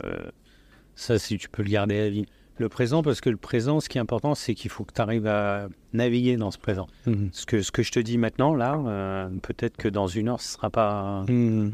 Et pourtant, c'est du présent. Ouais. Et le futur, c'est pour toujours avoir un temps d'avance par rapport aux autres. Nous, on a là sur la boîte emportée, euh, euh, si je la prends, là, euh, tu vois, la boîte noire, là, Mhm. c'est un concentré de passé, de présent et de futur. Ouais. La boîte devait être 100% végétale. Ouais. On a utilisé des cols de poisson. C'était utilisé avant en marqueterie, euh, ce Louis XIV. Mhm. On a utilisé des peintures euh, à base de curcuma, charbon végétal. Le noir et le, et le orange. La peinture. Ouais, ouais, ouais. Euh, le, la structure en dur, c'est avec les nouvelles technologies, euh, avec du fil de soja. Fil de soja Ouais. D'accord. la structure. Donc voilà, il y, a- il y a tout ça qui est concentré là-dedans. Et je me régale. Là, j'ai des vidéos où, euh, quand ma boîte elle passe et qu'elle est, euh, il y a le jury euh, du Danemark qui, qui ouvre. Ouais. Quand il est comme ça. Ouais. On le voit ça en photo, j'ai vu ça sur un film, enfin en vidéo. Sur une vidéo. Ouais, ouais, on voit. les- Et je trouve, je trouve ça génial. Et là, on a le vrai savoir-faire artisanal de la français. Ouais. Alors, on a cette chance-là. euh, voilà, quand tu as la marqueterie de paille, tu vois, on est sur des blés anciens. Euh, le hasard a fait que les blés anciens, on les a trouvés à Tournu. C'est là où il y avait mon coach qui a son Ouais. restaurant. Ouais. Voilà, Greuze. Et c'est vrai que voilà, il y a, y a- il y a tout un. La, la petite histoire, l'artiste qui a fait la boîte, au final, qui, enfin, qui l'a confectionné, euh, qui a fait toute la marqueterie de paille. Ouais. Un jour, je regarde une photo sur Internet et euh, le designer m'avait fait toute une. euh, je sais plus comment, moi, un catalogue avec euh, les nouvelles tendances, Mhm. euh, je sais plus comment on appelle ça, un moodboard Ah ouais, à mouleboard. Ouais. Ok.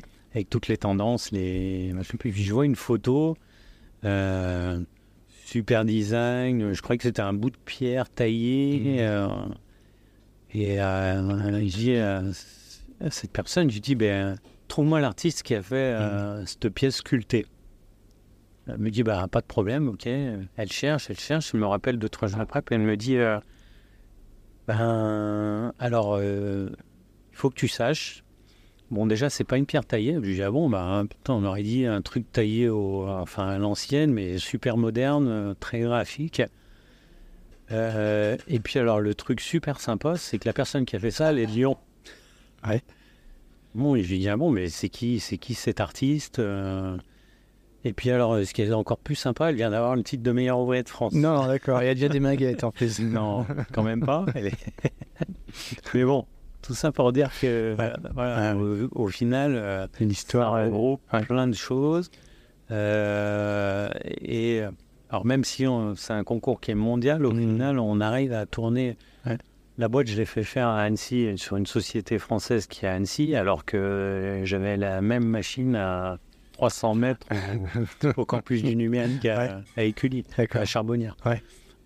Et là, on, on est vraiment dans la Madeleine de Proust avec euh, bah, le côté visuel, euh, le côté sensoriel, kinesthésique. Tu touches les matières, tu les vois, t'as tout, et puis après tu ouvres à l'intérieur. Et là, on goûte quand on est dans le. Ben, on est dans tout. Et puis, Ouais. ce que je disais dans la conversation, euh, moi, j'ai passé euh, plus de six mois avec des scientifiques aussi pour, pour, ben, pour apprendre, pour apprendre euh, tout ce qui était cognitif. euh, Ouais. euh, voilà, parce que les couleurs ont leur importance, les formes ont leur importance. Euh, moi, tu vois, tout ce qui est marqué un peu dans l'angle, là. Ouais. Ça, c'était le cahier des charges. T'avais mis les, les bah, mots en fait, sur les déjà sur exactement. Ouais. Euh, par exemple, quand on a une couleur dans une assiette qui est un peu euh, marron, euh, Ouais. on a ce côté brûlé qui revient. voilà. On n'a pas besoin de goûter, mais euh, c'est cette connotation. C'est toi qui as qui a écrit tout ça Après, ouais, j'ai essayé de le reformuler parce Ouais. que quand tu discutes avec des scientifiques, des fois, tu comprends pas tout. Ouais. Et j'ai essayé de le remettre en- en- avec mes mots. C'est euh, pour ceux qui. bon, j'ai pris photo, j'essaierai de, de vous partager ça. euh, mais en fait, ça fait penser à. À- ça- n'a rien à voir, tu vas me dire, mais à Sylvester Stallone, Ah bon lui, ouais, parce qu'on parle de visualisation. Et en fait, quand tu regardes le, le docu sur lui, là, qui est sorti il n'y a pas très longtemps, euh, tu vois. C'est un gars comme toi, tu vois, dans la visualisation, j'avais un rêve, je veux le réaliser, toc, et de peu importe le prix, je ferai pas de concession par rapport à ce qu'on m'impose et tout, je n'écoute que moi, etc. Mais alors, dit comme ça, ça fait un peu prétentieux, mais c'est quand même pour vivre ses rêves, et ben en fait, il faut les visualiser, il faut les assumer, faire les choix en cohérence par rapport à ça. Et puis, euh, tu vois, tu vois dans ce, dans ce documentaire qui met tout sur des bulles, en fait, sur des feuilles, des, des, Mhm. sortes de PowerPoint, et c'est bo- c'est bordé, tu vois, avec des bulles. Et là, c'est exactement la même chose. Il y a des couleurs, il y a des bulles, il y a des mots. Il faut que le jour de la compétition, il y en a partout, hein, sur tous les murs. Tu mets quoi? Bah, tout. Ouais. On met des murs d'inspiration, euh, Ouais. des murs. euh, tu regardes, hein, il y a encore des mots. euh, Ouais. Quand tu montes dans le bureau, euh, Ouais. c'est pareil. Dans la Ouais. salle de sport, c'est pareil. Ça permet vraiment d'ancrer encore un peu plus cette visualisation. ce- Euh, Après, on disait ce matin, euh, quand euh, j'avais vu. oh, on parlait de visualisation, et c'est vrai qu'il n'y a pas longtemps, j'écoutais un, un coach sportif parler et qui parlait de cette visualisation.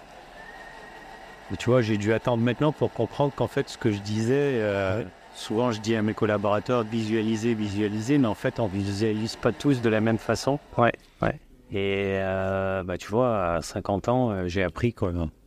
Pourtant, toute ma carrière, moi, on m'a dit visualise, visualise. Ouais. Ça a marché pour moi. Ouais. Et là, j'ai appris qu'en fait, euh, et c'était logique qu'on réfléchit pas, on n'a pas tous le même cortex. Et Ouais. en, fin de compte, on visualise pas pareil. Mhm. Donc, on doit tous avoir notre petite façon de le faire.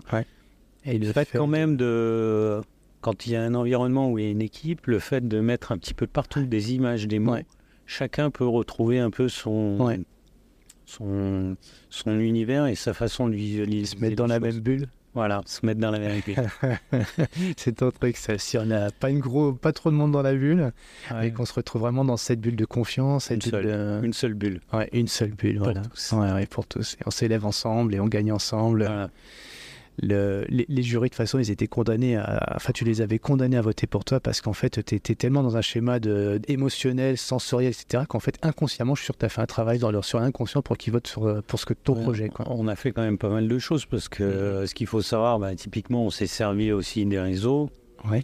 Euh, ouais, je vais appeler ça pour être un petit peu, un peu dans le futur où Ouais. euh, on a mis euh, le début de semaine, on a mis des détails du bout du plateau, euh, des formes, des garnitures. On n'a rien dévoilé. euh, on est vraiment testé euh, dans des images assez ciselées. Ouais. Tu vois, une partie du couvercle de la boîte, Ouais. mais sans savoir ce que c'était. Hum. bah, la forme là. Ouais. Voilà, qui est tendance aujourd'hui, alors qu'en 2021, euh, euh, voilà, ça c'était notre identité. Ouais. Il y a Voilà. un côté, comment ça s'appelle, les années 30, là de... Art déco. Art déco, merci, je cherchais le nom, Art déco. C'est ça. Ouais. T'as mis l'Art déco Et- au goût du et- jour. mais tu vois, typiquement pour euh, le jour où on vient d'Europe, euh, bon, sur l'Europe, j'ai pris une grosse claque. hein, j'ai fait le plus mauvais score de la France, faut le savoir aussi. Euh, L'Europe, en fait, Mais euh, tu t'es qualifié. Ouais, en fait, ils en prennent 10 sur 20. Ouais. Euh, L'objectif, c'était d'être dans les 10, ça, c'est Ouais, clair. ouais. J'avais un autre objectif, moi, qui était plus personnel, parce que même si je mets des objectifs euh, avec l'équipe avec qui je suis, euh, j'ai aussi mes... Propre, ouais. ma- Et l'objectif, euh, c'était souvent la France finissait 4 ou 5, mais à 500-600 points du premier. Mhm. Moi, je fais le plus mauvais score, Ouais. sauf que je suis à 140 points du premier. D'accord, il n'y avait pas un grand écart. Non, Hmm. Ah, C'est très sérieux. Ben, sur une finale monde, je mets 150 points en deuxième. Qui, euh, le... un an avant, était devant toi, C'est ça. largement. Ouais. Exactement. Ouais. Mais tout ce travail-là, encore une fois, tu vois, on en revient aussi à- tout à l'heure sur Mhm. euh, le Poulidor. Ouais, ouais. C'est que je sors de l'Europe. euh, si j'avais gagné, je me serais pas posé toutes les questions que j'ai fait. Ouais. Là, il y, y a eu plein de questions où, ok, l'identité française de la France, c'est quoi? Comment, avec la gastronomie, on peut représenter la France? Alors au début, euh, c'était euh, Tour Eiffel, Versailles. euh, Qu'est-ce que j'ai eu Champs-Élysées. et là, j'ai regardé l'équipe. J'ai dit, mais c'est Paris, mais Paris, c'est pas la France. Comment on arrive, d'un point de vue mondial, à montrer l'identité française? Ouais. Alors, j'avais ma petite idée parce qu'un jour, je vais à Abu Dhabi, au Louvre. Et en fait, j'adore moi le Louvre d'Abu Dhabi. Ouais. Alors, il y a le Louvre sur Paris, mais le fait de la transposition qui a été faite à, à Paris avec la coupole, d'ailleurs, que tu peux revoir sur euh, le plateau. C'est ça, d'accord. Et euh, ça, c'était un peu le côté, euh, comment ils appellent ça, les qui protègent du soleil et que tu as sur la coupole du. Les. Au Maroc, enfin dans les pays. Ah, là, je t'aide pas. arabes, c'est à Bouchardier. ou- Ouais. euh, voilà. En fait, c'est ce qu'ils. Sais, c'est souvent des murs en bois ou- Ouais. ou des toiles. D'accord, ok. Où c'est dentelé. Voilà, ça fait passer un peu les rayons du soleil, ça ventile et. euh, Ah, J'ai pas dû le dire comme il faut, mais. euh, oh, euh, les, les puristes me mettront Voilà. en commentaire pour corriger tout ça, et là, je suis incapable de le faire à mon niveau. Mais bon, voilà, ça c'était Ouais. l'idée du plateau. Et ça, pour, euh, pour moi, ça représentait la France à l'international, Mhm. avec une vision, on va dire, du monde. Euh, voilà, parce qu'on a quand même les plus gros architectes, on en a. Ouais. Ouais. Euh, on a des gros designers, on a des orfèvres dans le monde entier. Et c'était aussi ce qu'on voulait euh, présenter. T'as as, mis la, France, euh, enfin en tout cas dans ton art à toi, euh, à nouveau euh, dans l'excellence, avec, on, on l'oublie parfois aussi, c'est c'est un peu réducteur que dire qu'en France, on a des, des, des, des artistes, des spécificités, euh, où je pense aussi à la, à la, haute couture, tu vois. Mais en fait, finalement, euh, c'est, ça se duplique dans tout un tas de domaines, cette excellence, et là, tu l'honores aussi. Euh. En fait, c'est quand je fais le tour du monde, là, pendant ces deux mois, je reviens, puis j'ai mon patron qui me dit Alors, qu'est-ce que vous avez eu Je dis Bah, le truc le plus surprenant, c'est que je suis dans un restaurant et euh, je vois une, une, tasse arriver avec une assiette. Alors, euh, la vieille tasse, c'était euh, la vieille tasse en porcelaine avec un décor, des fleurs en rose. je suis dans un 3 étoiles, mhm. doré à leur fin. vraiment la tasse très très classe. Et puis, je, bon, premier abord comme ça, je dis bah, sinon, on met ça dans nos restaurants en France, on va nous traiter de ringard. Ringard, ouais. Je retourne le truc et je vois porcelaine de Limoges. Ah. Donc là, je dis euh, bravo parce que nous, en ce moment, la tendance, c'est plutôt de faire des assiettes en terre pour ressembler à nos amis scandinaves. Alors que eux utilisent euh, notre porcelaine, mm. euh, voilà, où j'ai mangé dans un autre 3 étoiles des crêpes Suzette qu'on fait plus chez nous. c'est dommage.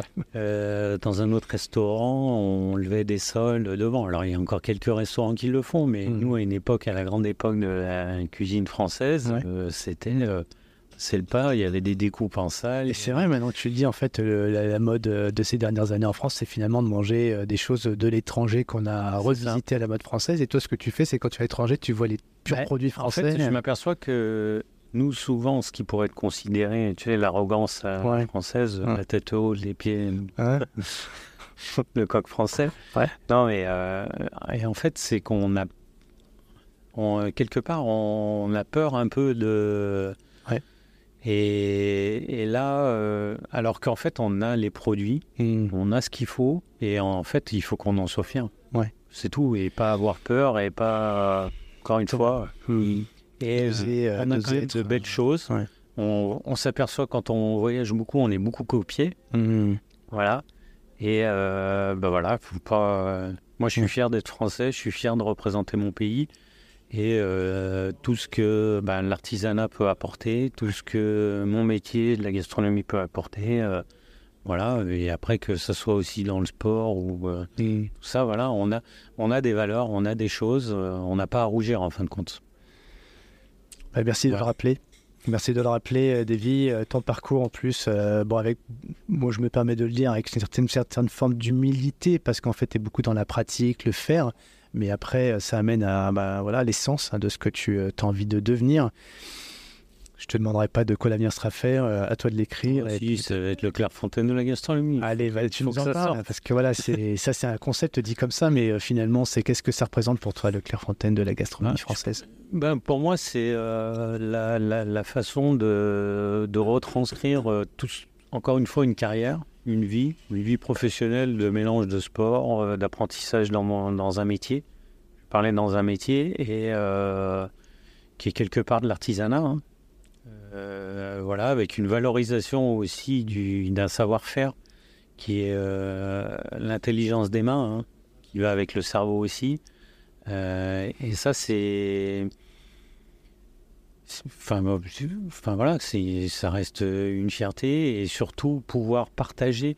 Et moi, tout ce que j'ai peut-être pas pu avoir euh, dans ma carrière de cuisinier, sur la préparation des concours, si on arrive à l'amener euh, mmh. aux jeunes, alors c'est ce qu'on disait, euh, ben, ils ont la chance d'avoir une cuisine, d'avoir du mmh. matériel, de pouvoir prendre le temps de faire, la préparation du concours comme un sportif. Euh, et allier euh, l'apprentissage de son métier, parce que tu l'as vu à table, on va parler euh, chimie. c'est vrai. voilà, on va parler molécules, on va parler plein de choses. étonnant. Et,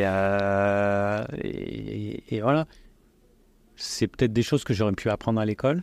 En fin de compte, que j'ai pas appris parce que c'était pas la bonne manière pour moi de. Mm-hmm. d'apprendre ces choses-là et aujourd'hui bah, moi je suis riche de toute l'expérience Mhm. Et j'ai envie de dire, euh, je crois que je dois être en septième maintenant. voilà. Après mes deux cinquièmes et mes deux sixièmes, ou l'inverse. ouais, ouais. Bah, des fois, il faut prendre un peu de temps au démarrage et, le... et puis après, on voit que. Bah, surtout, c'est qu'il faut rien lâcher. En gros, c'est ça. Peu importe, on peut avoir. Il y a... On a tous des creux de vague. euh, Il y a des moments ça marche, il y a des moments ça marche pas. Ouais. Euh, et euh, on va revenir plus, je pense, un petit peu pour, pour définir. Et c'est là où la discipline. On est parti de là. Ouais. elle est super importante parce que c'est ce qui va vous permettre de retrouver des motivations et de pouvoir avancer ben, tout au long. Parce qu'on sait qu'à un moment, on, on aura ces creux, on aura ces pics aussi où on est au plus haut. Et puis, euh, ben, il va falloir euh, rebondir. Moi, maintenant, euh, c'est vrai que je veux parler de constance. hein. si on reprend un petit peu le, le- le- la feuille de route, c'est un trait rouge où on va dire c'est la ligne de vie. Là-dedans, en ondule, il y a deux autres traits Ouais. qui sont en dessus, en dessous. Et voilà, c'est naviguer là-dedans. Essayer de se rapprocher le plus de cette ondulation et pas avoir des. euh, euh, voilà, ça fait partie de l'apprentissage de la discipline. Ah, ouais. Et là-dedans, du coup, on le vit bien. Mhm. Au final, euh, toi, Camille, quand elle parlait, elle disait ben, Je veux faire le concours, mais euh, avec le plaisir. Ouais. Mais c'est la notion la plus importante c'est faire les choses avec plaisir. Ouais. Alors forcément, il y a des choses dans tout ce qu'on fait. Il y a des choses qui nous plaisent pas. Il y a. Mais puis elle, a- elle nous disait aussi qu'elle appréhendait euh, une chose, c'était bah, le, le stress du jour, quoi, la Ouais. montée de stress. Mais en même temps, on en a euh, besoin. on En en fait, a pour la besoin. réussite, Ouais. on en a besoin. Ouais, c'est la façon, euh, euh, derrière, ça nous crée des. Enfin, des. Ouais, si, des. euh, Tu t'es grandement préparé sur ces sujets-là. D'ailleurs, de toi, tu as préparé mentalement au stress. euh, et finalement, on a parlé après de respiration, tout simplement. Euh, Prends, tu disais quoi Une des, des strats, c'était euh, tout régulièrement, on se prend une minute, on fait rien, on ça. respire, on prend de la hauteur. Et la, après, on la langue sur le palais, la tête en arrière. Je passe sur langue sur, le palais, tu vas t'endormir, tu sais, comme quand on était bébé, là, Ah avec la tête, tout le Ouais, mais Ça relaxe. Ça relaxe et euh, comme disait ma coach mentale, on va regogueliser euh, l'ensemble Ouais. pour repartir sur. euh, Excellent. voilà, et on en a besoin. Moi, Ouais. au quotidien, euh, c'est des choses que j'applique. hein. Bien sûr. Je le fais pas. Alors au début, euh, on le fait en concours, euh, on le marque, on marque les étapes, et puis après. Euh, bah, dans la vie du quotidien, on s'en sert. euh, voilà, puis bah, il y a des fois ça marche pas, hein. des fois on s'énerve. euh, Mhm. mais bon, on essaye de se reprendre. Mais avant de t'énerver, tu, mets- tu mets ta langue sur le palais pour pas que les mots dépassent tes pensées ou tes émotions. Ça, non, mais sous le palais, on a pas mal de zones quand même. Je plus combien il y a de zones. Ouais, ouais. Entre la langue et le palais, ça Ouais. fait quand même beaucoup de, de points d'acupuncture.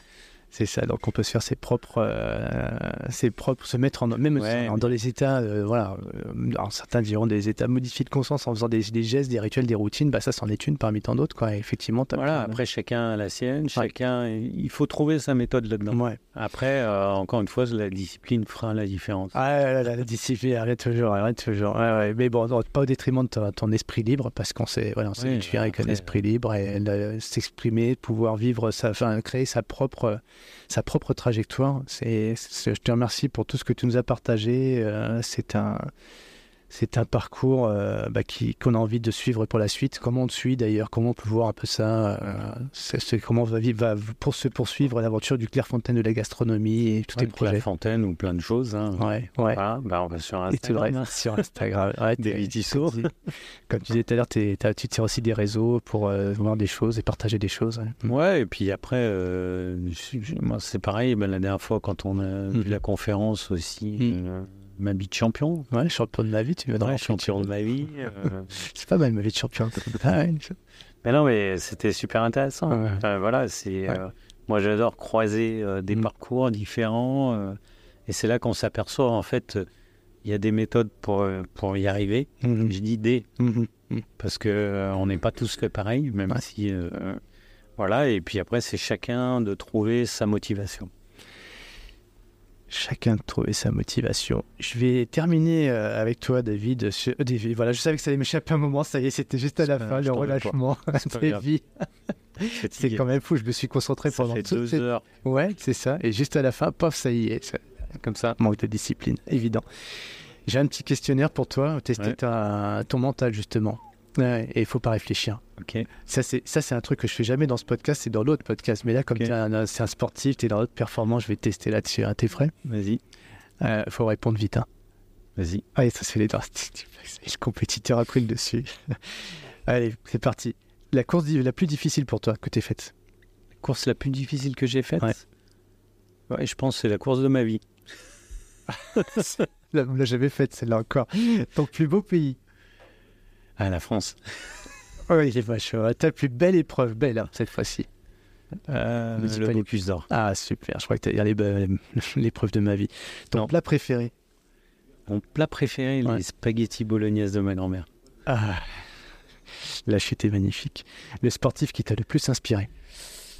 Ah, Martin Fourcade. Ouais, tu m'en as déjà dit ça. Ta deuxième passion, autre que le sport et la cuisine, du coup? Ma deuxième passion, Ouais.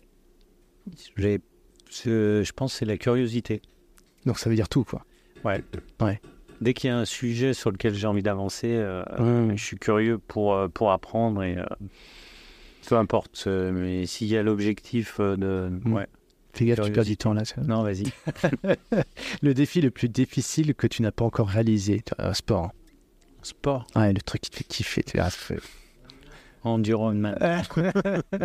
je suis pas sûr que, que, que oui, peut-être le plus dur. peut-être pas le mental. Je- ah, ça, je sais pas, mais le plus, le plus dur que t'as pas encore réalisé. Oui, ça peut être celui-ci. Là, ça peut être celui-ci, à mon avis. Combien d'entraînements par semaine? Entraînement? Ouais, Euh, moyenne. je... ouais, je peux pas appeler ça des entraînements. Je- C'est une vie Ouais. dans laquelle je mets, euh, je mets des temps. euh, Pour moi, c'est important. Tu vois, je vais en Mhm. vélo, euh, je repars en footing des fois. Mhm, mhm. Enfin voilà, C'est ton style de vie de, c'est ça. de te déplacer avec. euh, Ouais. ouais, ça Je peux plus parler d'entraînement parce que bah, par rapport à, euh, je suis pas sportif de haut niveau. Donc euh, voilà, mais c'est plus un style, c'est plus un style Mhm, qu'un entraînement. T'as une vie de haut niveau par contre, ça. tes, euh, tes défis, c'est plutôt seul ou accompagné en général? Euh, seul, Seul. Euh, seul mais en équipe. Ben oui, ouais, c'est- on y revient. ouais, ouais. Un défi seul, mais avec une équipe, il y a plein de choses à partager. Euh, T'as un livre à nous recommander? Comme ça, vite fait, là? Enduro maintenant, il est devant ses yeux. Non, un autre. Un livre? Ouais. Euh, là, Ça comme ça, BD euh, Non. Non. Et je trouve- euh, T'as lu L'art de la guerre? Ouais, Tu l'as lu, celui-là? Ouais. Relu? Euh, pas relu. Non?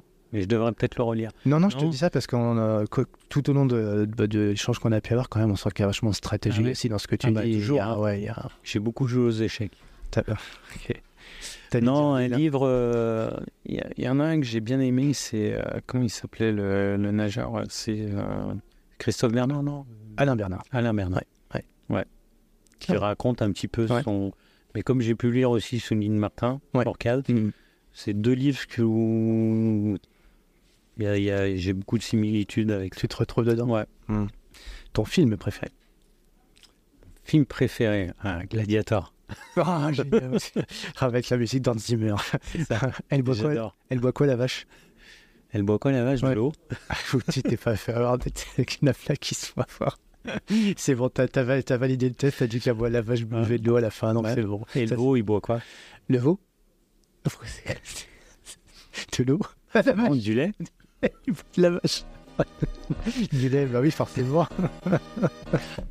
Alors, le- le- le- l'arroseur arrosé. Merci, bravo. merci, David. Je te plaisir. souhaite euh, voilà, une magnifique euh, continuation. Et puis, euh, merci pour tout ce, ce livre ouvert que tu nous as partagé, qui est le tien. Et on a hâte de pouvoir le lire, évidemment. Eh ben avec plaisir. Merci. À très bientôt, David. Merci à tous d'avoir écouté ce nouvel épisode de Champion de ma vie. Si vous souhaitez entrer en contact avec nous, vous êtes les bienvenus. Chez Champion de ma vie, on aime les rencontres, on aime les opportunités.